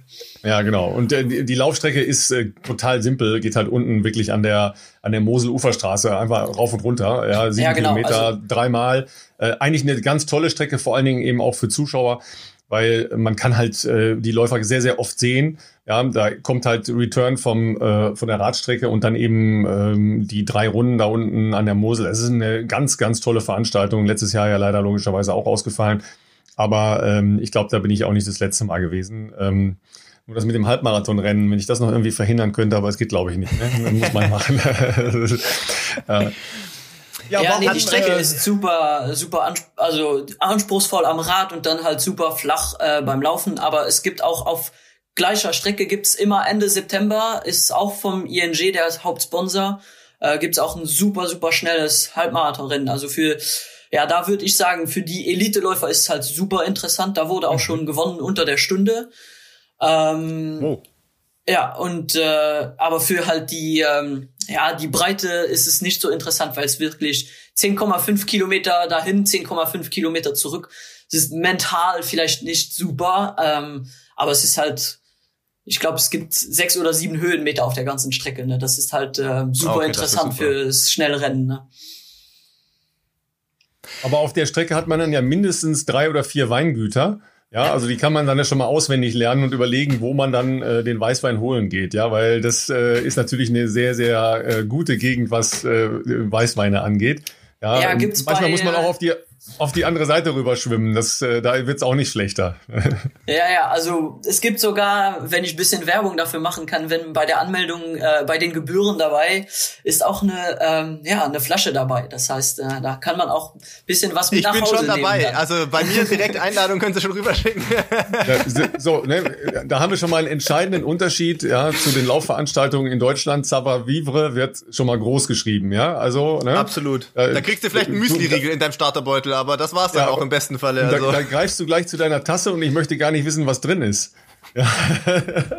Nur ein Kaffee tatsächlich. Ja, du kannst ja, kannst ja jetzt viel behaupten, das ist ja klar. Ja, ich weiß nicht, wie weit du jetzt schon bist, ja, dass du jetzt so frustriert bist und äh, schon nach 12 Uhr zum Alkohol übergegangen bist. so weit ist noch nicht ganz, aber. Nein, was ich noch kurz einschieben wollte, ist, ähm, natürlich habe ich in der Vergangenheit, das haben wir hier, glaube ich, noch gar nicht thematisiert, weil es sich noch nicht ergeben hatte, aber natürlich auch schon die, äh, die, das Vergnügen gehabt, so muss man sagen, ja, mit, der, mit dem ein oder anderen luxemburgischen Athleten oder auch Athletin schon trainieren zu dürfen. Der eine, den ich jetzt als erstes nenne, der hat seine Karriere schon beendet, leider schon vor einigen Jahren, meine ich. Ähm, der war aber, und das wissen, glaube auch nicht so viele Leute, ähm, nicht nur Medaillengewinner bei Europameisterschaften, äh, sondern der hat tatsächlich mal ein Jahr in Regensburg gelebt und ähm, und jetzt bin, mit jetzt meiner, bin ich gespannt. Ich glaube, ich weiß es, aber ich bin gespannt. Mit meiner Trainingsgruppe hier in Regensburg trainiert. Das war Boah, wann war das? Das ist auch schon lange her, aber ich glaube so 2009 hätte ich jetzt mal gesagt oder so um den Dreh oder nee, doch 2009 hätte ich gesagt, war das, als er da ja, war, vielleicht 2008 schon. oder 2008 vielleicht auch. Äh, David Fiegen. Genau. Ähm, also der hat nach wie vor von, oder wurde nach wie vor von seinem Vater trainiert, aber hatte, glaube ich, äh, wenn ich das so richtig in Erinnerung hatte, zumindest in, in äh, damals in Luxemburg, glaube ich, keine Trainings, so richtige Trainingsgruppe oder Trainingspartner mehr und, oder wollte einfach nochmal woanders bisschen äh, neue Impulse sich auch anschauen. Also auf jeden Fall hat er tatsächlich hier dann auch ähm, ein Jahr oder anderthalb Jahre so ungefähr, hätte ich gesagt, gelebt, aber auch immer äh, damals dann leider schon immer wieder auch äh, ja, Verletzungsprobleme und sowas äh, auch leider gehabt. Ähm, ich weiß gar nicht mehr, ob er danach nochmal so richtig dann nochmal durchstarten konnte. Ich glaube, das war schon gegen Ende seiner ja, war Karriere, schon gegen so, Ende seiner ich, also Karriere also, und ich glaube, da wollte er auch nochmal einen neuen Reiz setzen, um dann ein bisschen die Location zu ändern, was ja auch immer interessant ist. Ähm, ja, natürlich, das Problem bisschen hier in Luxemburg ist, äh, eine große Lauf-Community im Elitebereich zu finden. Das ist halt, glaube ich, schon mhm. in Deutschland leichter. Ähm, er hat dann ein bisschen auch versucht, ähm, was auch gut funktioniert hat. Also ich glaube, seine Erfolge geben ihm recht. Ähm, hat er ich glaube 800 Meter 1,44 oder? Ja, okay. 1,44,8, ja, genau. Und Vize-Europameister ist er gewesen. Genau. Ja. ja. Wobei man darüber ja streiten kann, wenn ich mich recht erinnere. Also ich glaube, ich habe das Rennen, diese Endphase des Rennens noch einigermaßen im Kopf und ich habe das Rennen damals gesehen, als ich ihn noch nicht so gut kannte, wie wir uns ja dann später kennengelernt haben. Ist nicht der Gewinner, wer war das jetzt gleich? Der Gewinner war, war das in Spanien? Wer war das? Ah, das war der. Holländer. Ist der nicht Ja. auf der Innenbahn irgendwie, also nicht auf der Innenbahn, auf dem, also im Innenfeld auf der Wiese irgendwie hat er noch überholt und ist dann nicht disqualifiziert worden? Das habe ich im Nachgang nicht so ganz verstanden, weil eigentlich ist das, was man von klein auf lernt, äh, da gibt's ja als Läufer nicht so viel zu beachten. Bei 800 Meter vielleicht noch die Kurvenvorgabe äh, im Startbereich sozusagen, aber ansonsten ist einfach nur alles links von Bahn 1 ist verboten und der Rest ist eigentlich in Ordnung. Aber das habe ich nicht so ganz verstanden, muss ich sagen. Ja, also natürlich als Luxemburger ähm, würde ich sagen, er ist der verdiente Europameister. Ähm, ja, der Ja. Holländer hat halt einen Weg genommen, der eigentlich vom Regelwerk ähm, ja, untersagt ist. Ähm, Ja. ja, es gab keinen Protest. Äh, zu der Zeit war David, glaube ich, 18 oder 19. Das Ganz heißt, jung, ja. super, super jung noch. Äh, ja, und man hat natürlich gehofft und auch geglaubt, dass die große Karriere noch bevorsteht. Ähm, leider ist das jetzt Ja. sein größter Erfolg gewesen. Äh, aber ja, das ist, äh, es ist halt so, wie es ist. Aber im Herzen hier in Luxemburg ist er auch sowieso Europameister gewesen zu dem Zeitpunkt. Aber ich kann mich auch super gut erinnern, als ich da als kleines Kind vorm Fer Fernseher saß. Und das ist sicher ein Moment, der mich auch mit geprägt hat in meiner sportlichen Laufbahn. Ne? Ja. Also an der Stelle fallen mir natürlich zwei äh, wichtige Dinge ein, äh, nämlich äh, Meister der Herzen ist eine schöne Geschichte. Ja, ich bin Schalke-Fan, habe das erleben müssen, aber es bleibt doch eine bittere Note. Ja, also so eine, so eine bittere Note bleibt das schon irgendwie. Vor allen Dingen, wenn du am Anfang deiner Karriere bist, ja, und dann in der Nachschau siehst, dass das eigentlich so ein Kick hätte sein können, der dich Ja. ja dann halt auch in eine andere Sphäre bringt, was Preisgelder und so weiter angeht. Ob du dann jeweils äh, jemals besser geworden wärst oder nicht, ist eine ganz andere Frage, logischerweise, ja. Kurzer Einschub noch, kurzer Einschub noch, und zwar meinerseits, die zwei anderen Athleten, die kennt äh, Bob bestimmt auch, weil ich weiß jetzt nicht, er hat ja selber gesagt, die Elite-Szene in, äh, in äh, Luxemburg ist halb, äh, man kennt sich wahrscheinlich, ist halbwegs überschaubar. Äh, das ist wieder Ja, so ja, eine der kennt klassischen sich. Geschichten, äh, was wir auch schon im Podcast mal hatten. Wo treffen sich die Leute äh, und wo trainieren alle zusammen, ganz unabhängig davon, wer woher kommt. Das ist halt meistens in Kenia der Fall, äh, wo halt dann äh, zu gewissen Ja. zu gewissen Jahreszeiten, ja meistens in dieser Jahreszeit, Januar, Februar rum, äh, gefühlt halb Europa äh, in einem kleinen Dorf ist. Ähm, und da habe ich, ähm, jetzt muss ich gu- gucken, ob ich es richtig ausspreche. Er hat gesagt, sagt einfach Charles, aber ich glaube, richtig heißt er eigentlich Charles, oder? Charles Greten? Genau, genau. Genau, ja, genau. Ich, hab, Ja, ich versuche genau. mir schon das Luxemburgische anzugewöhnen, aber er hat gesagt, er hat zu allen gesagt, wo er sich vorgestellt hat, äh, wenn es irgendwie äh, Skandinavier war oder so, sagt einfach Charles, das ist in Ordnung. Ähm, der, Genau, ja. Ist bisschen, ist typisch luxemburgischer Name, aber international Aussprache schwieriger. ist ein bisschen Und schwieriger. der, ja. wenn ich das, also den habe ich äh, 2019 in äh, Kenia im Januar kennengelernt. Auch ein sehr äh, sympathischer äh, äh, junger Mann auf jeden Fall. Wir haben uns eigentlich sehr gut verstanden. Und ähm, der hat jetzt, glaube ich, auch eine richtige, muss man mal so deutlich sagen, richtig beschissene Zeit hinter sich, glaube ich, jetzt so, ich würde mal sagen, anderthalb Jahre fast. Also ich habe das halt auf Instagram so ein bisschen verfolgt. So bleibt man ja meistens in Kontakt. Ich glaube, er war sehr lange verletzt an der Achillessehne. Ja. Ja, also er war sehr, sehr lange ge- verletzt, hatte große Achillessehnen, äh, Schwierigkeiten, hat Jetzt in aber der Halle? super hart auch weiter trainiert äh, und hat Ja. sein Alternativtraining bilderbuchmäßig durchgezogen. Ein Riesenhut ab für die Motivation, die er dafür aufgebracht hat. Ich habe das natürlich alles super gut mitgekriegt, weil er doch ähm, ja ein guter Freund auch von mir ist und nah an mir dran ist. Und ja, jetzt diese Hallensaison ist er super, super gut gelaufen, jetzt sein Comeback gegeben und äh, ja, ich glaube, er ist jetzt in den Top 15 in Europa für die Halleneuropameisterschaft, die in ja, zehn Wow. Tagen ansteht und da ähm, sieht super Ist gut aus. nicht für ihn. sogar- Also, der, da, all das Training hat sich Ja, ich bezahlt habe noch ne? gelesen, aber vielleicht habe ich das irgendwie falsch gelesen. Ich weiß nicht, welche Zeit das war. Er ist ja, glaube ich, mehrere 1500er gerannt. Aber ein Meeting war doch bei euch auch in Luxemburg jetzt vor kurzem. Und da ist er doch eine 338 Ja, genau, ja, ja. gelaufen, Ja, glaube ich. jetzt. Ja, 331 äh, ja, für ja, Ja. for the win. Äh, Er hat das Rennen da gewonnen. Äh, das Rennen wurde für Ja. ihn konzipiert. Äh, ja, und in dem gleichen Rennen bin ich da halt auch äh, Europameisterschaftsnorm gelaufen, was dann halt super cool war für uns. Äh, Wow, das heißt, ihr fahrt jetzt zusammen nach, zusammen nach Torun? Wow. Nach Torun. Ja, genau. Respekt, das ist ja schon mal, äh, würde ich mal Es- sagen, äh, ein Ausrufezeichen. Da muss ich kurz mal einen Ralf abgeben. Das ist natürlich jetzt ein schwarzer Fleck auf meiner weißen Weste. Wie viele deutsche Männer haben wir gerade über 1500, die qualifiziert sind? Haben wir zwei? Ich glaube, Ja, ich, ja, du hast, äh, Du hast, äh, du hast tatsächlich die Nominierungsliste noch nicht gesehen, die heute, wir ah, sind da okay. an einem äh, Donnerstagnachmittag äh, bei der Aufzeichnung, die Hat heute Nachmittag gesehen. rauskam. Äh, Maxi Torwart hat, hat zwar die Norm, ist aber nicht qualifiziert, äh, weil es ging Gut. um die deutschen Meisterschaften. Richtig. Äh, tatsächlich sind drei ähm, nominiert. Ja, ich glaube fünf oder sechs hatten sogar die Norm. Äh, Karl Bebendorf hast du genannt, okay. ähm, eigentlich ja Hindernisläufer, ja, Hindernis, ähm, ja, der gerne auch auf die 1500 ausweicht. Dann ähm, hilf mir Probst, Vorname. Marius, ja gut, genau, Marius der hat ja gewonnen Probst, am Wochenende. Genau, ähm, Marius, und ja. Ähm, ja, wieder einen sehr mutigen Lauf bei den deutschen Meisterschaften gemacht, äh, Humio Tesfaye. Ah, ja, der hatte okay. auch die Norm vorher schon, äh, weil er ist ja international irgendwo gelaufen und ähm, bei den deutschen Meisterschaften so, okay, mit einem sehr mutigen Antritt. Ähm, ja. Die drei sind jeweils nominiert und, und starten. Ähm, und äh, Gesa, Gesa. Äh, und ich glaube, dann hat Marvin Heinrich noch die äh, die, ja, die Zeit bei den Deutschen dann nicht. halt, ja, ja, auf drei ja, Leute. Ja, ja. und bei, äh, genau. äh, bei den Frauen ähm, macht Gesa Krause ja, nachdem sie gestern, also am Mittwoch nochmal in äh, Madrid gelaufen ist, jetzt auch noch, ähm, noch Toron. Also das ist ein fettes Programm, was sie da macht, ja. Zwei ähm, Rennen die Woche gefühlt. absolut, ja. Ich weiß nicht, nach der Logik müsste sie am Wochenende eigentlich auch nochmal laufen irgendwo. Ne? Also ja, sonst, nicht, dass man äh, abfällt, sonst, dann die Spannung. Genau, sonst, bricht, sonst bricht da die, äh, die Formkurve irgendwann zusammen. Warum haben wir überhaupt Kontakt mit dir aufgenommen, Bob? Weil du uns ähm, natürlich zu Recht, ja, zu Recht gewiesen hast, dass wir zwar eine Idee haben von Laufschuhen, aber keine Ahnung. Ja, also um das mal ganz klar zu sagen, ähm, weil wir ja sehr viel diskutiert haben, was ist eigentlich gerade die Regel, wo wird eigentlich was äh, verwendet und so weiter. Und ähm, dann hat uns endlich mal jemand tatsächlich erklärt, was gerade Tango ist auf dem internationalen Schuhmarkt ja, und vor allen Dingen ähm, in der Perspektive, wohin geht eigentlich die Reise, was vor allen Dingen äh, Carbon, Carbondämpfung etc. angeht. Ähm, was ist sinnvoll, was ist nicht sinnvoll, können wir jetzt gleich nochmal diskutieren. Ähm, aber Bob, äh, bring uns mal auf den Stand. Äh, wann hat das angefangen mit dem Carbon? Weil du bist ein Auskenner-Nerd, was Schuhe angeht. Ähm, und, und wo ist im Moment die Szene? Und dann natürlich, was trägst du selber? äh, ja, also interessiere mich schon super lange für Schuhe und das hat mich immer begeistert. Also am Anfang war das natürlich bisschen ähm, optisch, ähm, was halt gut aussieht so.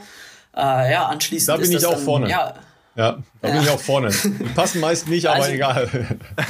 Das äh, ist bei mir auch noch immer noch äh, super wichtig. Also das ist ein Aspekt, der auch immer noch bei mir super ähm, wichtig ist. Aber ja, ja, also das ist halt in dieser Zeit, jetzt wird's wieder richtig diskutiert, weil es jetzt irgendwie in, auf, ja, in den Spikes-Bereich geht, wo da super viel diskutiert wurde. Vor, vor zwei Jahren hat es ein bisschen angefangen mit den äh, Straßenschuhen, aber eigentlich mit den Straßenschuhen, was da ein bisschen, es wird immer gesagt, Carbon hier, Carbon da.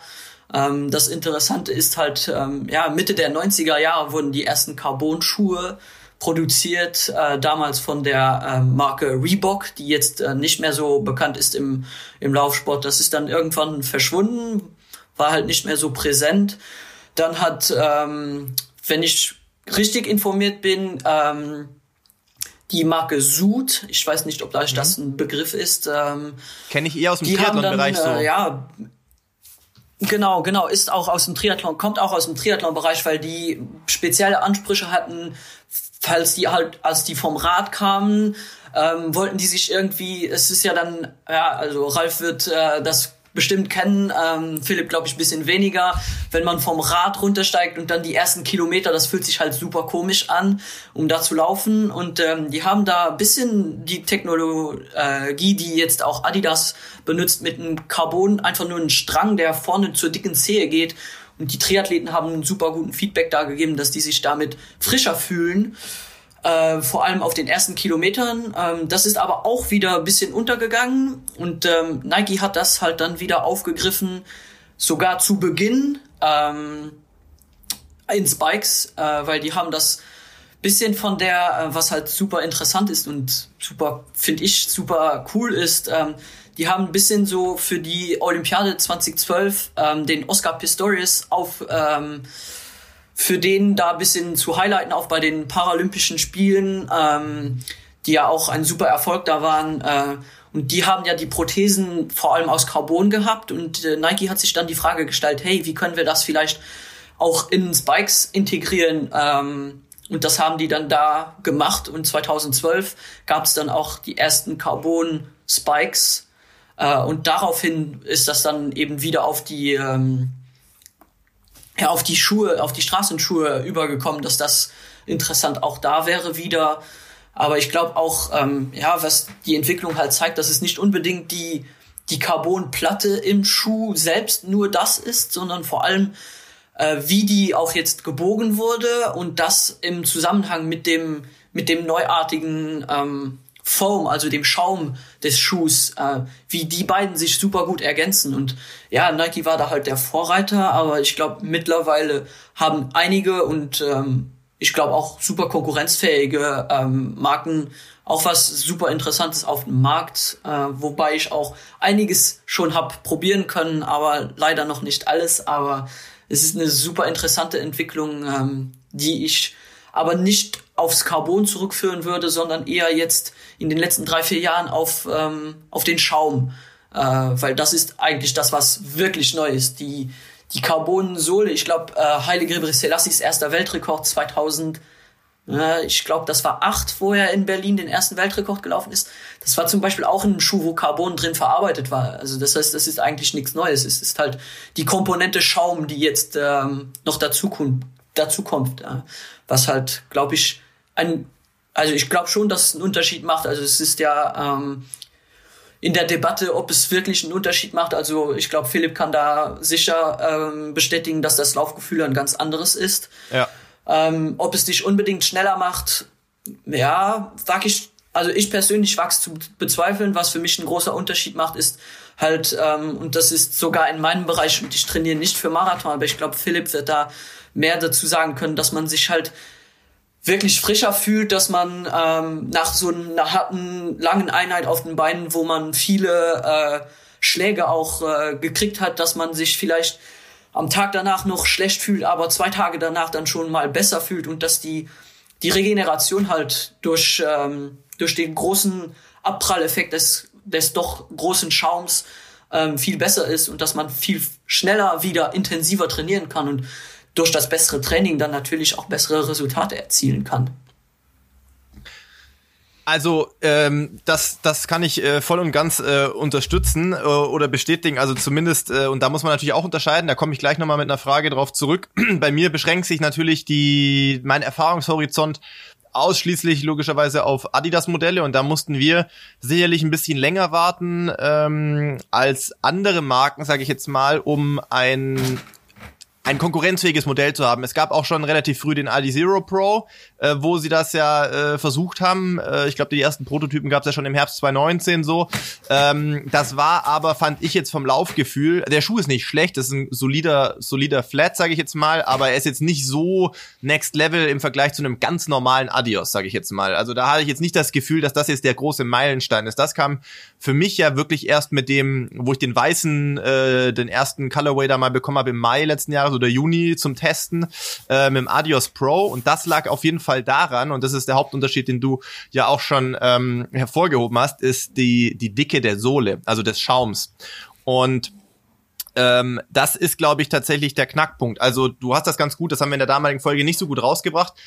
Man redet natürlich landläufig immer nur von Carbon-Schuhen, weil logischerweise entweder eine Carbon-Platte oder Stäbe, in dem Fall bei Adidas oder was auch immer, Carbon-Elemente ja. integriert sind und man, äh, weiß ich nicht, im, im allgemeinen äh, Talk darüber ist das dann immer so, so nur aufs Carbon abgehoben, aber das ist jetzt natürlich auch eine reine Marathonsicht, ähm, aber genau da, finde ich, macht den Hauptunterschied, dass der Schaum deine Muskulatur ein bisschen schont. Also dadurch, dass du mehr Dämpfungsmaterial hast, ist der Auf Schlag oder der Auf, das Auftreten äh, auf Asphalt äh, weniger hart, als wenn es jetzt früher so ein Adios war mit einer Sohle von ein paar Millimetern so gefühlt oder ein Takumi Zen oder sowas. Das ist natürlich bei kürzeren Läufen nicht so entscheidend. Also ich glaube, je kürzer es ist, desto würde ich fast sagen, weniger krass ist der Effekt eigentlich, weil du kannst natürlich auch drei Kilometer, fünf Kilometer, kannst du, das rennen wir sonst früher immer mit ganz normalen Spikes, sind wir das ja früher auf der, oder ich zumindest früher auch auf der Bahn gelaufen, da war noch kein Carbon drin oder irgendwas und konntest das auch schnell laufen. Und ähm, je länger es aber wird, bei einem Marathon ist es schon so, dass halt jenseits von Kilometer 30 natürlich diese, dieses, dieses sich wiederholende, dieser wiederholende Schritt und dieses auf dem Asphalt, das zerstört einfach schon sehr krass Muskulatur irgendwann. Und irgendwann bist du dann vielleicht auch so eingeschränkt oder angezählt, dass du nicht mehr so deinen normalen Schritt laufen kannst. Und da hatte ich schon den Eindruck, dass dieses Mehr an Dämpfung ähm, auf jeden Fall hilft, dass man sich hinten raus spritziger fühlt oder im Training nach so sehr harten langen Einheiten ähm, sich sehr viel besser erholt, also in, in, schneller erholt. Meistens ist es wirklich so, dass du am nächsten Tag das schon natürlich noch ein bisschen merkst, aber vielleicht auch einfach die allgemeine Erschöpfung oder Müdigkeit, aber muskulär ist es überhaupt nicht zu vergleichen, wenn ich irgendwelche 30 Kilometer, 40 Kilometer Läufe mit einem normalen alten Adios gemacht habe zu einem Adios Pro jetzt. Also das ist einfach ein eklatanter Unterschied. Das Problem in der Vergangenheit war ja immer nur, aus meiner Sicht, ähm, aber bin auch gespannt, was du dazu sagst. Das Ding ist natürlich, je mehr Dämpfung du in den Schuh baust, desto komfortabler ist er zu laufen, aber desto mehr Energie schluckt er natürlich. Das heißt, das waren halt nicht die Schuhe, mit denen du per se schnell gelaufen bist, weil natürlich sehr viel deiner Energie einfach verpufft sozusagen. Und so haben sie es jetzt geschafft, natürlich mit den Carbon-Elementen und auch teilweise dem Vorbiegen des des, der Sohle ja auch, also weiß jetzt, ich kann da auch nur für den Adios Pro sprechen, aber man, man fällt ja schon auf den Schuh und er schiebt dich ja eigentlich schon so auf den Vorfuß und ja, in genau. dem Moment hilft ja die Carbonfeder oder die Carbonstäbe, den Abdruck oder die Kraft nach vorne wieder zu, äh, zu transportieren.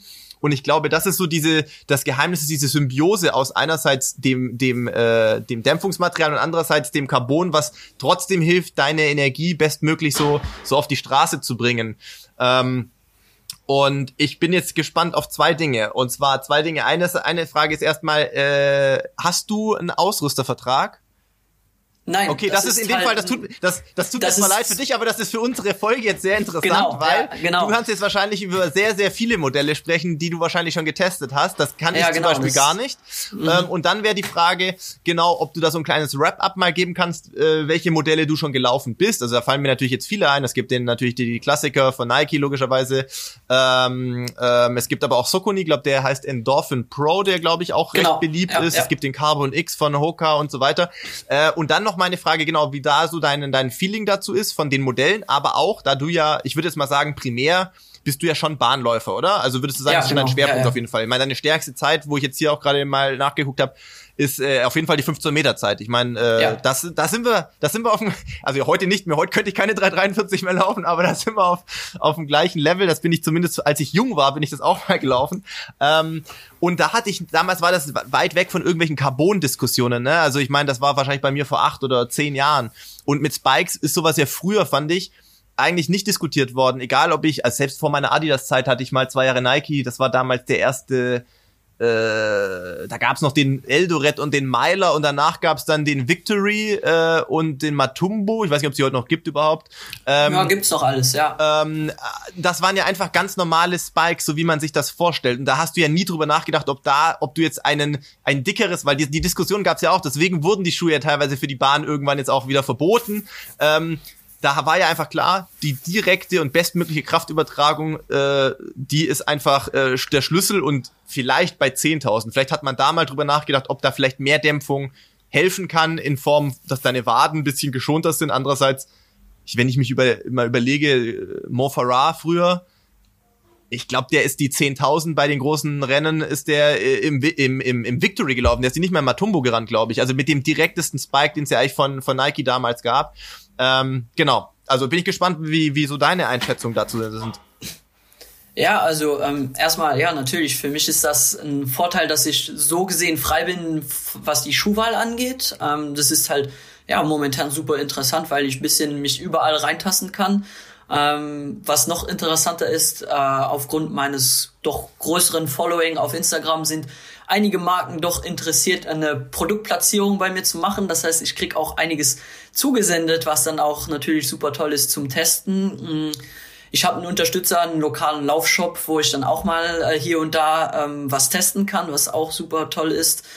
Und ähm, ja, also man muss sagen, es gibt schon Unterschiede zwischen den Schuhen. Ähm, ich habe natürlich auch meine äh, Favoriten, aber ähm, es ist so, also den Adidas, den habe ich noch nicht getestet, ähm, der ist aber unterwegs. Das heißt, da könnte ich in drei, vier Wochen wahrscheinlich mehr dazu sagen. Bin ich, bin ich ähm, sehr gespannt, ja. Bin ich sehr gespannt, ja. okay. Äh, aber ja, äh, ich habe was, was cool ist irgendwie, es gibt keinen Schuh, den ich sag, das ist der beste Schuh Okay. Punkt, fertig. Mhm. Ähm, also das ich hätten ja viele früher von Nike gesagt. Also das, ich weiß ja. noch, dass vor, bevor Adidas jetzt mit dem Schuh rauskam, ähm, und da gab's ja auch schon andere Modelle von Sokoni, von äh, Hoka. Wenn ich da mit irgendwelchen Leuten im Trainingslager gesprochen habe, da, da hätte nie irgendeiner, der, sagen wir mal, die freie Auswahl hat, der hätte was anderes wie Nike angefasst. Und im Triathlon hast du es teilweise ja auch gesehen. Und da habe ich mir damals zwar auch schon gedacht, es kann, also kann das sein, dass die so viel besser sind als alles andere, was die, die sonstige Industrie gerade versucht rauszubringen? Aber ja, also bin gespannt. It's all in your head. Ja, also, wenn ich da ganz kurz, wenn ich da ganz kurz äh, eingreifen darf, ja. Ähm, erstmal ist es ja eine Nummer, die im Kopf stattfindet. Ja, weil wenn du hörst, das sind die Schuhe, die du unbedingt haben musst. Ja. ja damit geht's schon los. Ja. So, mit welchen Schuhen bin ich zum Beispiel in Luxemburg gelaufen? Richtig. Mit den Nikes natürlich, ja. so, dann, äh, dann bleibt ja am Ende immer noch, wie bist du dann tatsächlich damit zurechtgekommen, ja? Also ich hatte zum Beispiel ja in diesem äh, Lauf ein Schmerzerlebnis das verbinde ich natürlich jetzt im Kopf halt auch mit, mit dem Laufen mit den Schuhen. Mhm. Ja, mhm. das heißt, das hat jetzt erstmal physiologisch oder von, von der reinen Energieübertragung überhaupt nichts damit zu tun, welche Schuhe ich jetzt anhabe, sondern erstmal ist es ja ein, eine Ahnung, ein Vorgefühl und ähm, der, feste Glauben daran, dieser Schuh ist schneller. Ja, so dann herauszufinden, dass es tatsächlich eine Verbesserung ist für mich jetzt als jemand, der dann 5, äh, 45 im Schnitt gelaufen ist, ja, das ist ja nochmal was ganz anderes, als wenn man schnell läuft. Ja, das ist ja eine weitere Komponente. Ab welcher Geschwindigkeit ist denn wirklich diese äh, Verbesserung zu erwarten oder überhaupt äh, nachvollziehbar? Denn ähm, je langsamer ich laufe, umso schwieriger wird das sicher, da einen, Unterschied zwischen Schuhen überhaupt darzustellen. Mhm. Äh, oder man braucht halt sehr große Gruppen. Ja, das ist in den USA vor anderthalb Jahren oder vor zwei Jahren ja gemacht worden ähm, bei, bei sehr großen Gruppen und da waren eben deutlich die Nike-Schuhe im Vergleich zu traditionellen anderen Schuhen ähm, erfolgreicher, ja, also auch über unterschiedliche Leistungsklassen hinweg. Aber im Prinzip ist das ja erstmal diese Nummer, ja. Alle laufen geil mit dem Schuh, ja. Also was machen Triathleten? Also Triathleten sowieso, weil die ja in der Hinsicht ein bisschen bestuster sind, sagen wir mal, ne? Kaufen sich den Schuh ne? weil die anderen laufen ja schneller damit. Also will ich den haben. Ja, wenn es äh, ne, ein geiles Laufrad gibt, dann will man das geile Laufrad haben. Ja, und dann haben wir ja noch einen anderen Punkt. Ja, teuer, ne? Teuer und nicht sehr haltbar. Ähm, äh, was halt die insgesamt äh, Laufleistung des Schuhs angeht. Darüber muss man dann natürlich, äh, wenn man im Amateurbereich unterwegs ist, auch noch nachdenken. Äh, aber wie, Bob, sind deine Erfahrungen mit den, mit den Nikes und den Folgemodellen logischerweise?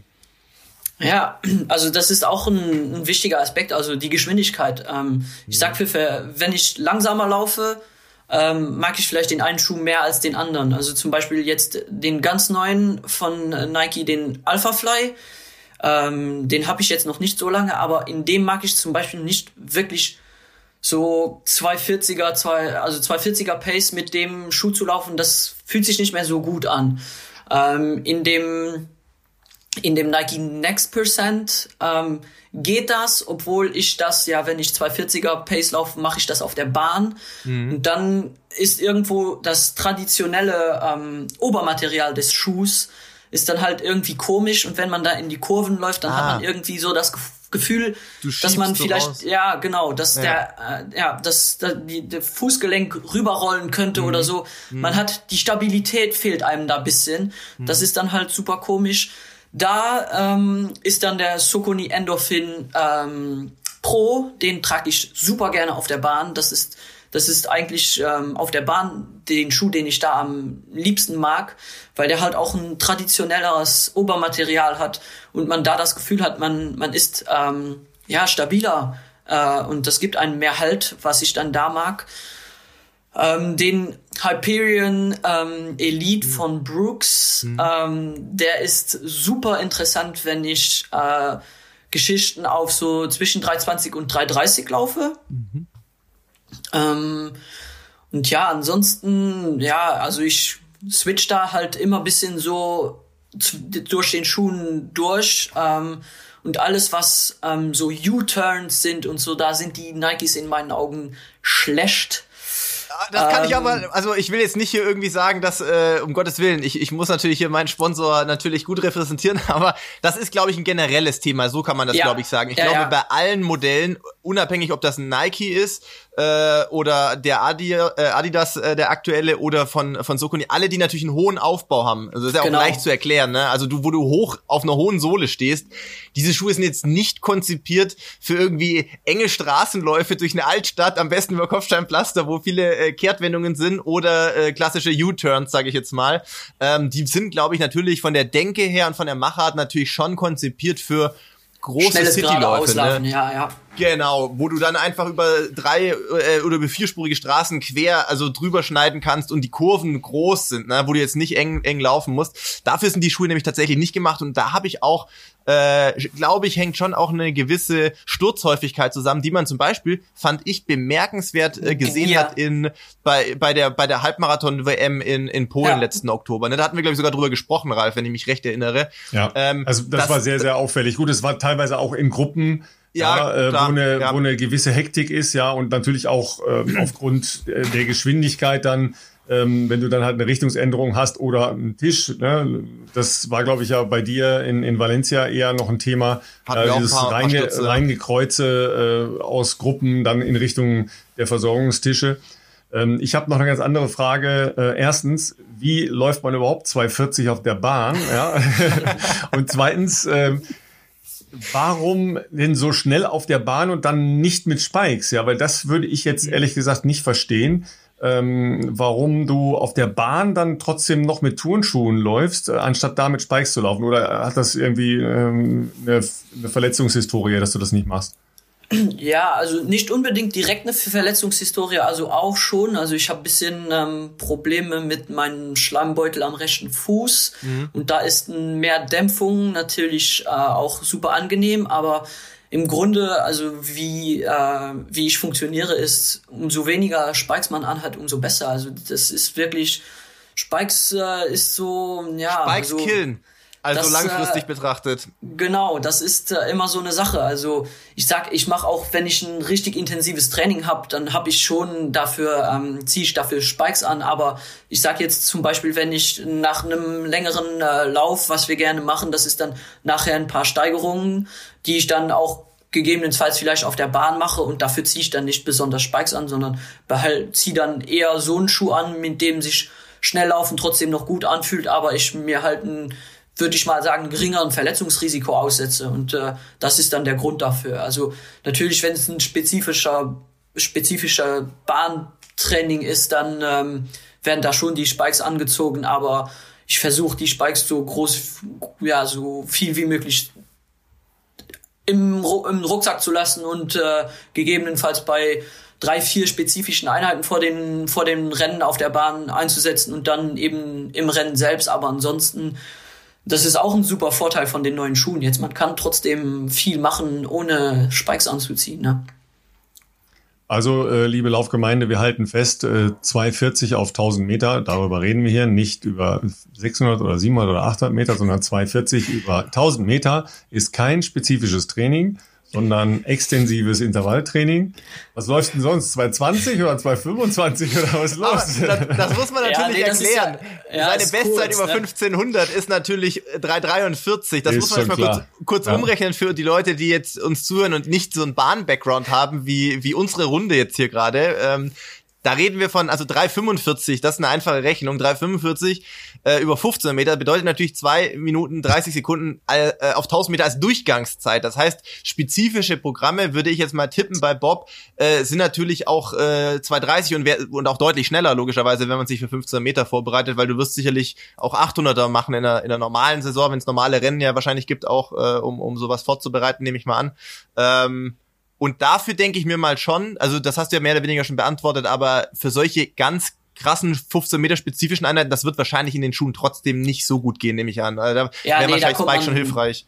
Ja, genau, da kommt man nicht dran vorbei. Also da, da werden Spikes angezogen, aber solche ähm, richtig spezifischen Trainingseinheiten, deren gibt's nicht so viele vor einem Rennen. Also es sind ja. äh, drei, vier, fünf äh, bevor den ersten Rennen und dann wenn die Rennen, dann hat man jede zehn Tage mal sowas auf der Bahn, äh, beziehungsweise auch vor einem Rennen, was man dann mag, äh, zwei, drei Tage oder sogar am Tag davor, dass man nochmal für 100 Meter äh, bisschen um das ja, das Laufgefühl für die Spikes zu entwickeln, dass man das noch, da nochmal anzieht. Aber ähm, ansonsten sind die Spikes äh, ja nicht so sehr im Einsatz.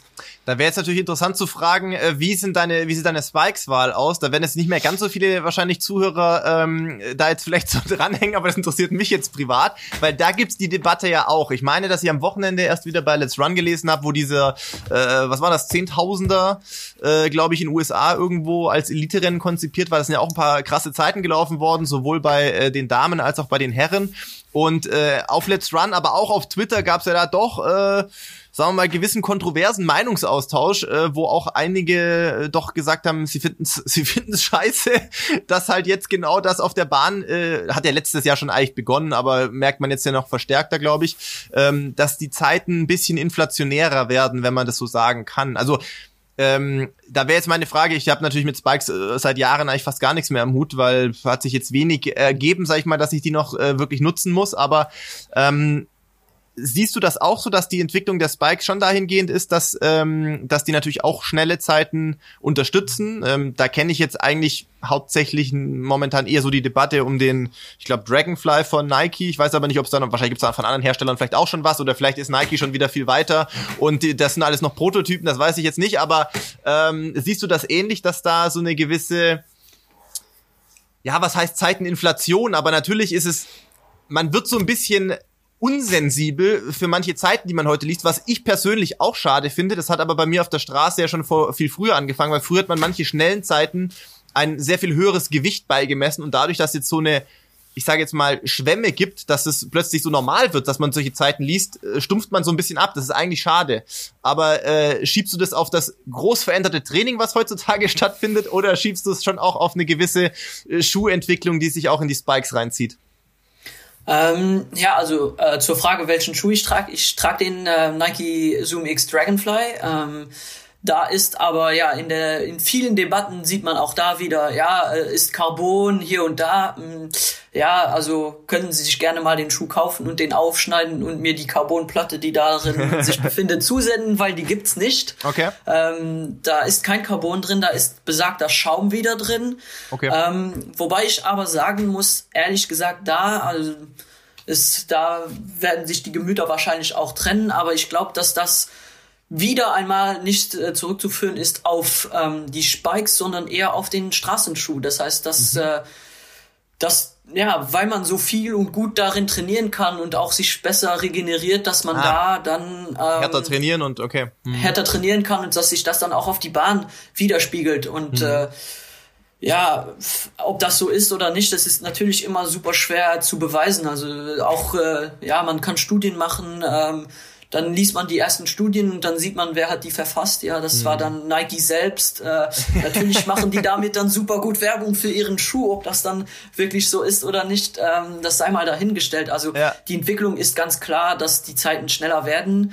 Ähm, was ich aber auch glaube und vor allem auch auf der Halbmarathon-Weltmeisterschaft, die ja eigentlich, da waren ja super äh, Ergebnisse zu verfolgen. Ähm, obwohl die Strecke es vielleicht nicht so ja zu erwarten gegeben hat. Ähm, was ich aber auch glaube, was ein Faktor ist, der super unterschätzt ist, ähm, es gab ewig keine Rennen. Jeder hatte mal wirklich lange ja. Zeit, genau an den Stellen zu arbeiten, wo man arbeiten muss. Äh, und war auch natürlich, weil es so wenig Wettkampf, Wettkämpfe gab, super heiß da zu laufen. Und das war wirklich voller Fokus seit Monaten nur auf dieses eine Rennen. Und äh, dass dann da Fabelzeiten erzielt werden, Wundert mich ehrlich gesagt auch nicht, aber ähm, ja, es ist nicht, also ganz sicher ist es auch zurückzuführen auf die neue Schuhe, ob das jetzt gut oder schlecht ist. Also ich finde es persönlich super gut. Ähm, ist ja wenn, wenn wir darüber diskutieren, ob das gut oder schlecht ist und die Leute, die das schlecht finden, ja, dann sollten wir vielleicht wieder alle anfangen, barfuß zu laufen. Aber es ist halt äh, der Mensch, es ist Teil, Teil der Entwicklung der Menschheit, dass wir immer besser äh, werden und das Ziel ist ja auch schneller, weiter, ähm, höher und äh, das zu beobachten ist doch super cool. Also ich finde das, ähm, es macht einen Reiz aus. Äh, und auch wenn mal so eine Barriere, ähm, ich sage jetzt die Zwei-Stunden-Barriere auf einem Marathon, die jetzt im Laborversuch bereits äh, geknackt wurde, das ja, dann fängt auch der mentale Aspekt wieder an. Ähm, ja, das ist möglich. Warum soll das nicht gehen? Und äh, ich meine, das gute Beispiel ist äh, die Vier-Minuten-Meile ähm, von Sir Roger Bannister. Das wurde gemacht, das wurde von der Wissenschaft gesagt, das sei unmöglich. Ich glaube, in den im Folgejahr waren es bereits fünf andere Leute, die das auch geschafft haben.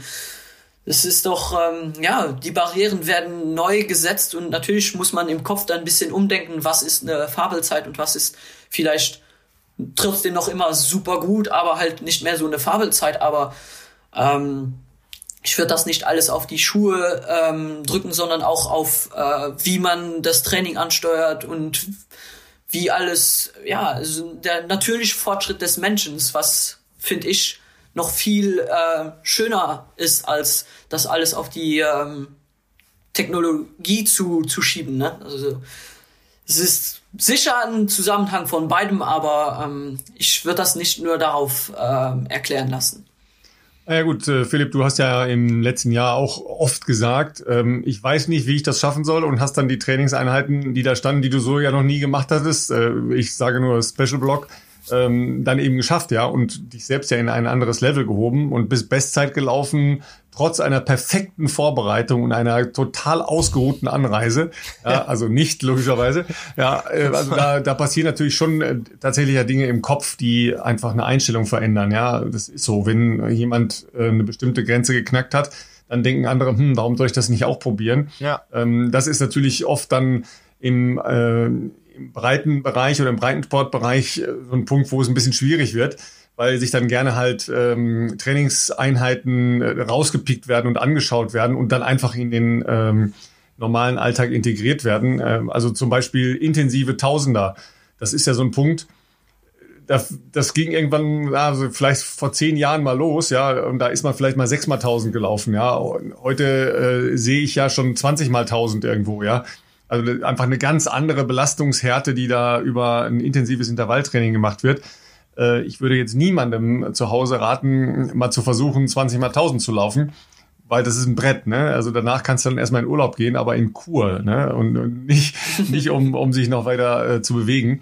Ähm, aber ich möchte eure Einschätzung nochmal hören bezüglich eben der normalen ähm, Läuferinnen und Läufer was ist jetzt mit äh, den Schuhen? Was ist konsumerfreundlich? Ja, ich habe es schon angesprochen. Am Anfang war halt ja einfach die Haltbarkeit der neuen Generationen so gering, dass du auch sagen musst, Mensch, das, das können sich ja wirklich nur sehr wenige Menschen leisten, dass man äh, irgendwas im Bereich von 250 Euro für Schuhe ausgibt, die vielleicht 500 Kilometer halten. Ja, also da sage ich natürlich auch, hm, äh, auf der einen Seite eine wirtschaftliche Frage, ja, oder auch eine Massentauglichkeitsfrage, aber ja sicher auch äh, in Teilen eine ökologische Frage. Aber wenn wir das jetzt mal auf ähm, eine Marathonszene international hochrechnen, wie viele Schuhe das äh, sind, wenn ähm, in dem Bereich Leute dann eben auch Schuhe entsorgen, dann ist das schon natürlich auch eine ganz andere Geschichte. Also ich würde sagen, ähm, das Ganze, also natürlich der Schuh ist ähm, teuer. Ähm, wenn man das vergleicht mit anderen Sportarten, vor allem sagen wir mal Fahrradfahren, wenn man sich da ein gutes Rad kauft, äh, sind, ist man bei ganz anderen Preisklassen äh, als. Ich möchte dazu keine Aussagen Schuhen. machen. Ja.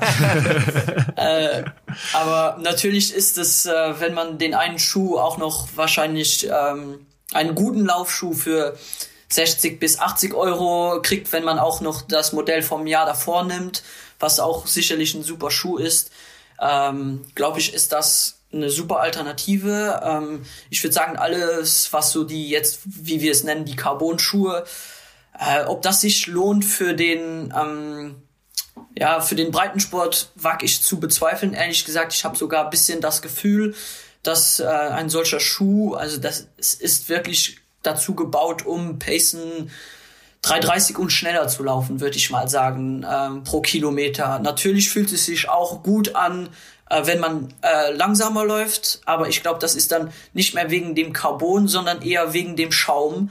Und den Schaum, den findet man dann auch jetzt immer mehr in auch anderen Schuhen. Ähm, also äh, das Boost-Material, was äh, Adidas ja hatte, das kam ja 2013, das äh, hat ja auch bisschen da die äh, ja, die Schuhindustrie revolutioniert.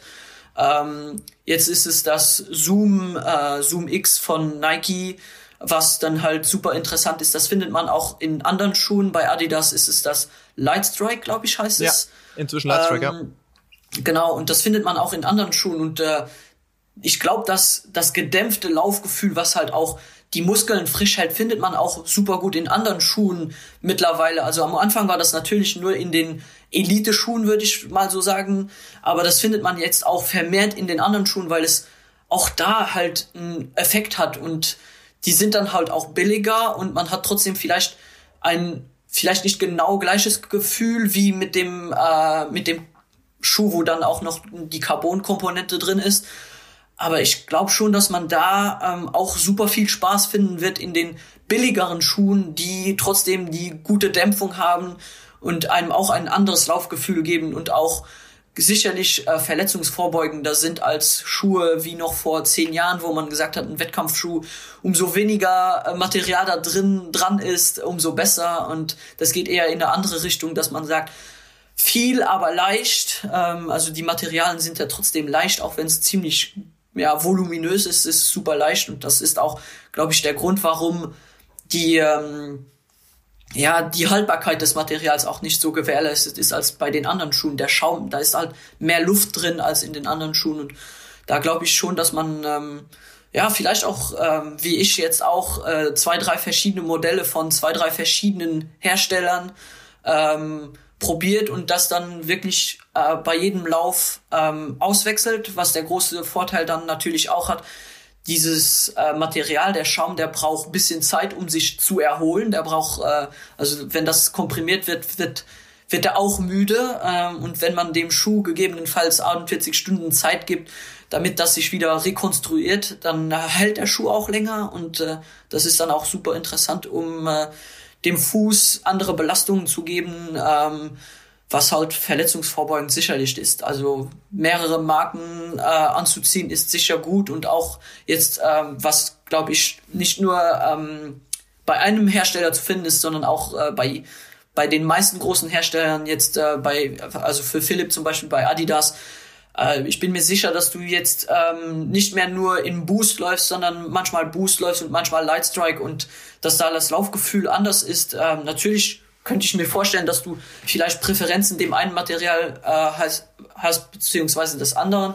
Aber das wird dir sicher gut tun, verletzungsvorbeugend, um ein bisschen da auch das Material zu, zu wechseln und dadurch halt ein anderes Laufgefühl und vielleicht auch, wenn es nur minimal ist, das äh, andere Muskeln und Strukturen zu belasten und somit können die anderen sich entlasten und das ist etwas, was super interessant ist und da sollen die Leute draußen, die ähm, ja irgendwo den Luxus haben und nicht bei einem gewissen Hersteller ähm, unterschrieben haben und da gebunden sind, dass die verschiedene Marken ausprobieren und da äh, dann den Vorteil haben, dass die verschiedene Inputs für ihre Füße haben und das wird ihr Körper ihnen ganz sicherlich ähm, mit ver weniger Verletzungen ähm, dankbar sein damit.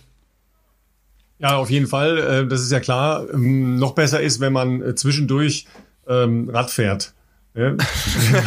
Weil da kommt, da kommt es ja, da kommen die Carbon-Schuhe ja im Prinzip eigentlich her ähm, weil man auf dem Rad ja eine ganz feste, harte Platte haben will. Da sind Carbon-Schuhe schon sehr viel länger gebräuchlich, weil sie natürlich auch leichter sind als die Schuhe, die man sonst da verwendet hat.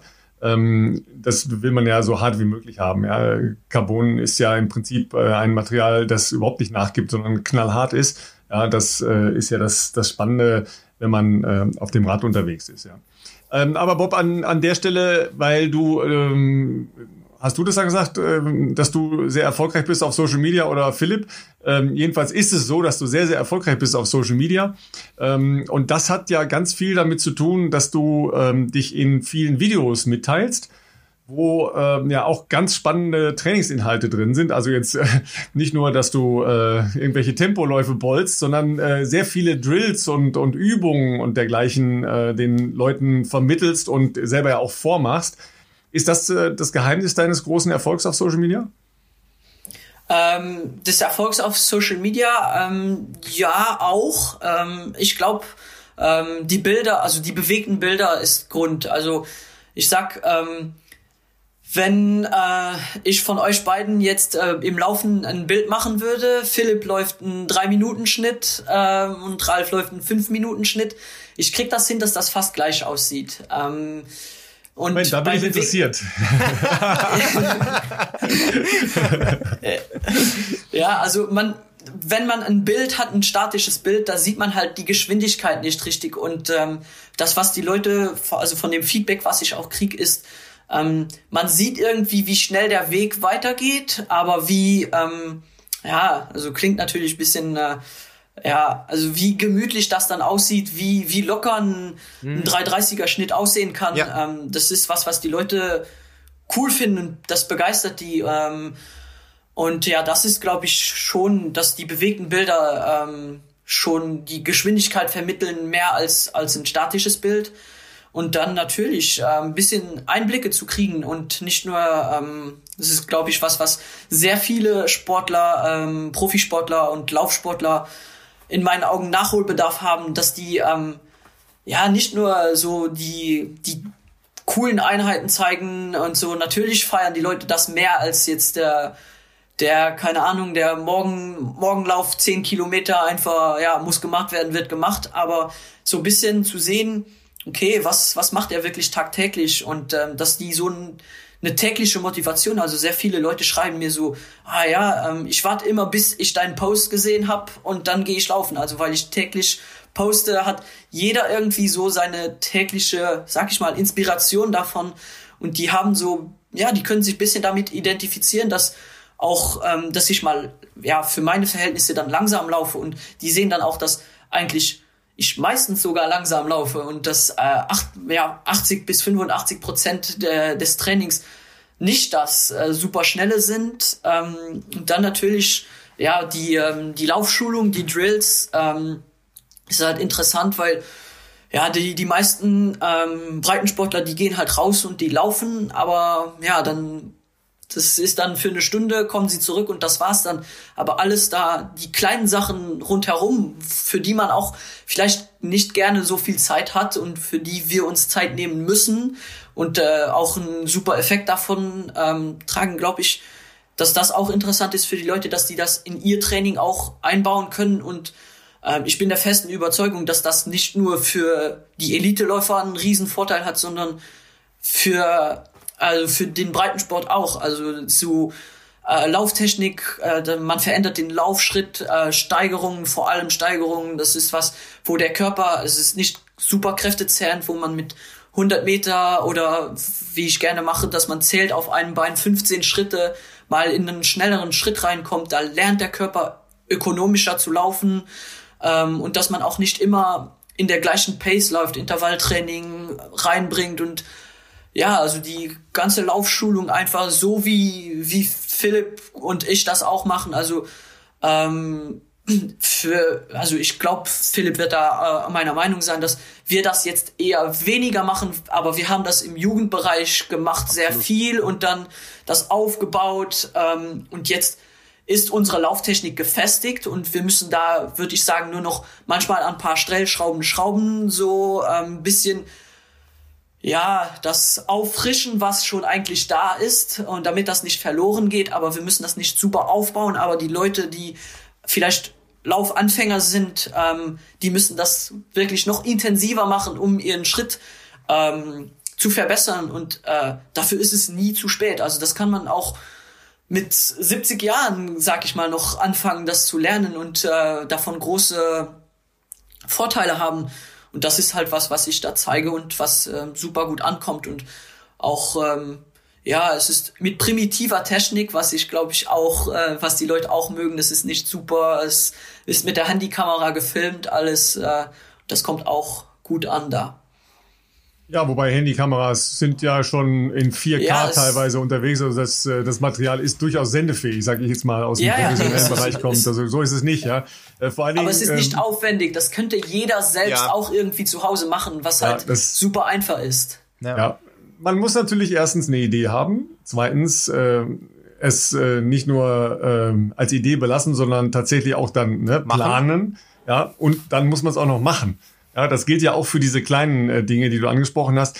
ich glaube auch, dass die im Prinzip ja wichtiger sind für viele der, ähm, der Hobbyläufer oder sagen wir mal sogar der Anfänger, dass die halt erstmal äh, versuchen, äh, ein paar Drills zu machen, um, um eine Idee zu kriegen, äh, was Wie macht eigentlich mein Körper da mit mir, ja, was, was passiert, wenn ich äh, mal ein bisschen Spannung in den Fuß reinkriege und so. Das sind ja wichtige Dinge, die nicht vom immer gleiche Tempo im Wald laufen passieren. Äh, da wirst du halt immer ja nur so eine Wellenbewegung haben, da wirst du keinen äh, wirklichen Fortschritt haben. Ähm, und äh, klar, habt ihr das ähm, und ich natürlich auch vor 45 Jahren äh, mal im, im Jugendbereich gelernt. Ja, so lange ist übrigens auch schon her, dass ich unter drei Minuten gelaufen bin. Ähm, aber das, ähm, das sind natürlich Sachen, die immer mal wieder verloren gehen unterwegs, ne? Äh, weil die Körperspannung vielleicht nicht mehr so da ist, äh, weil eine Beweglichkeit anders ist oder nachlässt, die sich ja im Prinzip permanent verändert ja, ähm, wie beweglich ist mein, mein Hüftbeuger zum Beispiel, ja, oder wie beweglich sind äh, meine ähm, hinteren Oberschenkelmuskulatur. Das sind ja so Punkte, da sind ja große Veränderungen drin, ja, weil wenn ich viel Umfang mache, wird sich das verändern. Äh, wenn ich viel schnell laufe, wird sich das verändern. Also da sind äh, oft Dinge, wo man meint, ah, das ist gefestigt, das ist so ein, so ein Ding, was im äh, Kopf total automatisiert drin ist aber die tatsächliche Streckung aus der Hüfte und so weiter sind dann schon nochmal andere Geschichten, äh, die man immer wieder, ja, und Philipp, ich glaube, du hast ja viel Zeit jetzt leider äh, im, im Gym und so verbringen müssen, ähm, wo du ja auch wieder Muskelgruppen kennengelernt hast. Ne? Äh, ja, also ich habe ähm, da sicherlich vielleicht im letzten Jahr auch ähm, ein bisschen weniger gemacht in, in, in anderen Bereichen, die aber sicherlich fürs Laufen auch gut sind. Bei mir primär ähm, die Zusammenarbeit mit den äh, Trainingstherapeuten im Gym, ähm, was auch zum Teil daran lag, dass natürlich für mich letztes Jahr erstmal die große Herausforderung war, mich ähm, sozusagen bisschen an die neue, oder für mich zumindest neue Trainingsphilosophie von, äh, von Renato äh, zu gewöhnen. Ähm, und das war auch schon Herausforderung genug, aber ich habe mir jetzt schon zumindest äh, für die Zukunft vorgenommen, dass wir versuchen im Rahmen der Möglichkeiten, äh, Renatos Training im Laufbereich ist natürlich schon relativ ausgrenzend, aber dass wir dann versuchen trotzdem zweimal die Woche für eine Stunde da eine Session zu machen, dann vielleicht auch mal etwas abgespeckter, je nachdem wie viele Kilometer da gelaufen werden müssen auch in den verschiedenen Phasen, aber ich hatte schon das Feeling, also ich sag mal jetzt nach drei, vier Wochen relativ intensivem Training im, im Reha-Zentrum und im, im Gym hat man auch gemerkt, man reaktiviert wieder gewisse Muskeln. Das habe ich davor ja zwei, drei, vier Jahre, würde ich sagen, sehr konsequent und sehr regelmäßig gemacht. Ähm, aber man merkt natürlich auch, wenn man dann nach einem Marathon wie Valencia jetzt erstmal drei Wochen nichts macht bis zum Jahresende und dann kommt die Verletzung und dann hast du vielleicht drei, vier, fünf, sechs Wochen wirklich ein bisschen weniger stabil gemacht, habe ich auch gemerkt, dass ähm, das, was man da äh, oder was die Therapeuten, die natürlich da auch mit einer entsprechenden ähm, äh, Anspruchshaltung rangehen, sage ich jetzt mal, einem abverlangen, dass man da am Anfang erstmal wieder ganz schön am, am struggeln ist und und äh, irgendwelche Liegestütze auf irgendwelchen, äh, ich glaube, das war in dem YouTube-Clip drin, auf irgendwelchen ähm, Medizinbällen. Das habe ich auch schon mal auf vier Bällen geschafft. Äh, also praktisch nur für die für das Sinnbildlich, wie man sich das vorstellen muss. Also dass du quasi auf vier verschiedenen großen Medizinbällen die Zehenspitzen stehen und die Arme sind und logischerweise können sich Bälle in alle Richtungen bewegen und du machst dann Liegestützen. Da war ich schon mit zwei, äh, sagen wir mal, relativ äh, äh, äh, gut äh, ausgelastet ähm, und daran merkt man ja auch, dass sowas schon wichtig ist, weil es eben die, naja, wie soll ich sagen, diese Gesamtansteuerung des Körpers äh, einfach ähm, besser verzahnt, so würde ich sagen. Und genauso wichtig sind halt auch für mich als Marathonläufer immer noch ähm, diese klassischen ähm, Drills oder Koordinations-Lauf-ABC-Übungen äh, nicht mehr so oft wie früher. Klar, früher war ich wahrscheinlich jeden Tag einmal auf der Bahn, nicht weil ich jeden Tag ein Programm gemacht habe, aber es gab Tage, an denen hast du ein Tempoprogramm gemacht und es gab Tage, wo du dann halt einfach nach deinem vielleicht zweiten Dauerlauf noch ähm, noch äh, ins Stadion bist und dann trotzdem dein Set an äh, Lauf-ABC gemacht hast, Steigerungen, vielleicht Rasen Straßendiagonalen oder solche Sachen. Also das, das ist nicht mehr so viel wie früher, aber ich merke schon, dass es auf jeden Fall hilft, auch aus diesem Marathon Trott in Anführungszeichen oder Schritt rauszukommen, weil klar, der Umfang ist halt viel früher als als äh, viel höher als früher, aber ähm, es ist halt äh, sehr viel in einem Bereich, der irgendwo zwischen 3,30 und 4 Minuten liegt und die, die Abwechslung ist nicht mehr so hoch wie früher, sage ich jetzt mal. Und deswegen äh, ist das schon, äh, finde ich auch nach wie vor wichtig.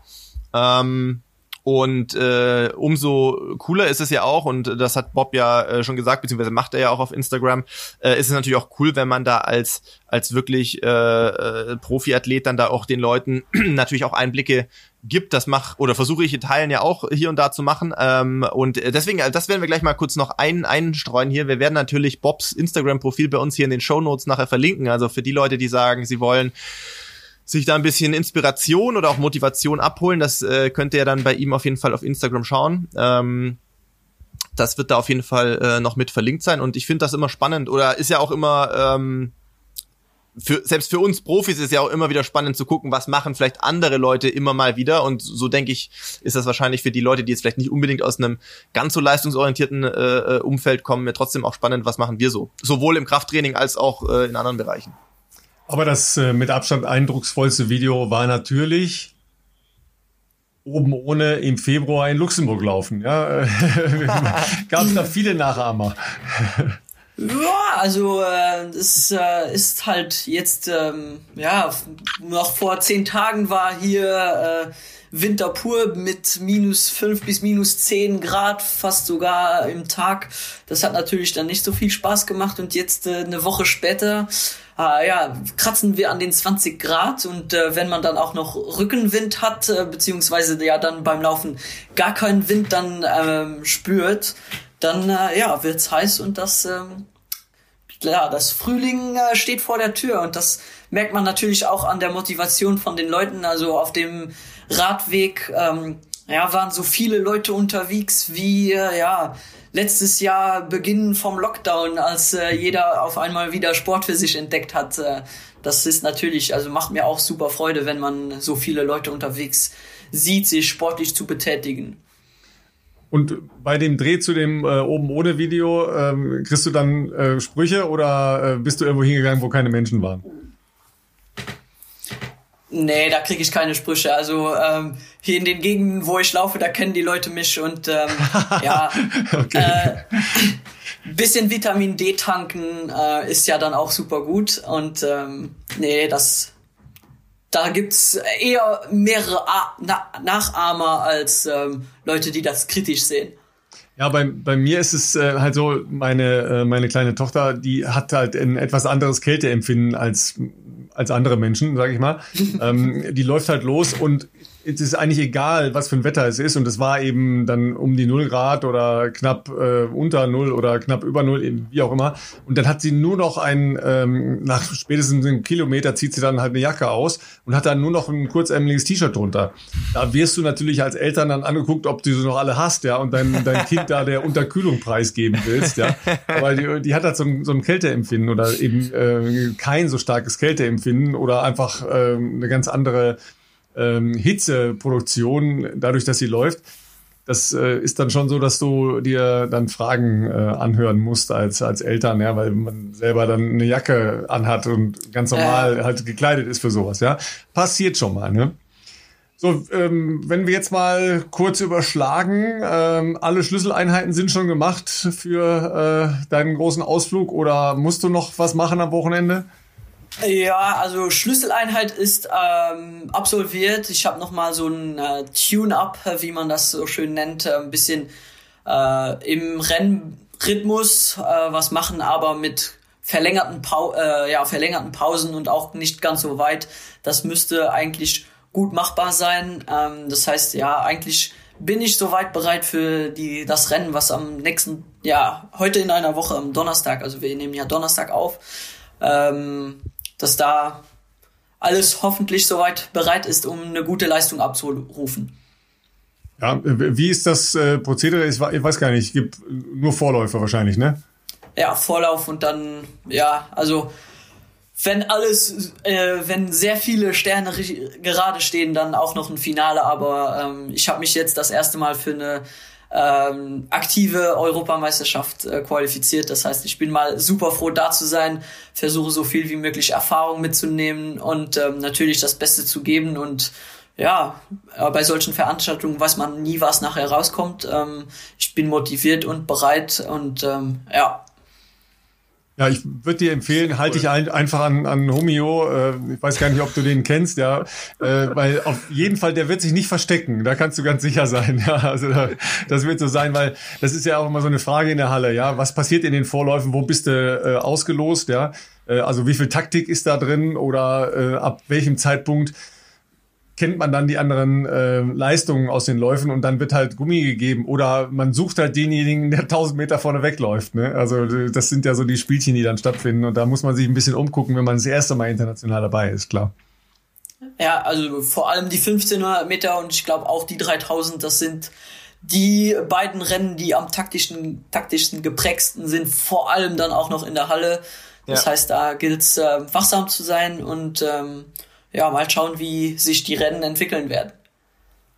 Ja, mal, dann äh, wünschen wir dir natürlich erstmal äh, ganz viel Glück, ja, weil so ein bisschen Glück braucht man da ja auch, äh, dass man nicht an der falschen Stelle den Ellbogen kriegt oder die Lücke äh, da ist oder man mitgeht, ja, und äh, mitbekommen hat, wo dann äh, die Post abgeht und da hinterher kann äh, und drücken dir ganz fest die Daumen, dass du also auf jeden Fall eine gute Leistung da erzielst. Alles andere ist ja ist ja dann Zugabe. Ne? Genau, viel Erfolg ja. äh, dir schon mal für die Premiere auf jeden Fall. Äh, vielen Dank dir auch, dass du dir die Zeit genommen hast. Das auch nochmal vielleicht an unsere Hörerinnen und Hörer. Also hier eine Woche vor seinem Debüt sozusagen bei den bei den Profis bei der Hallen EM jetzt hier, die dann in Polen ansteht, hat er sich noch Zeit genommen, hier bei uns dabei zu sein, um ein bisschen über Carbon zu fachsimpeln, sage ich jetzt mal. Finde ich auf jeden Fall sehr cool. Wir werden natürlich äh, sehr aufmerksam verfolgen, wie es auch bei dir dann nächste Woche läuft.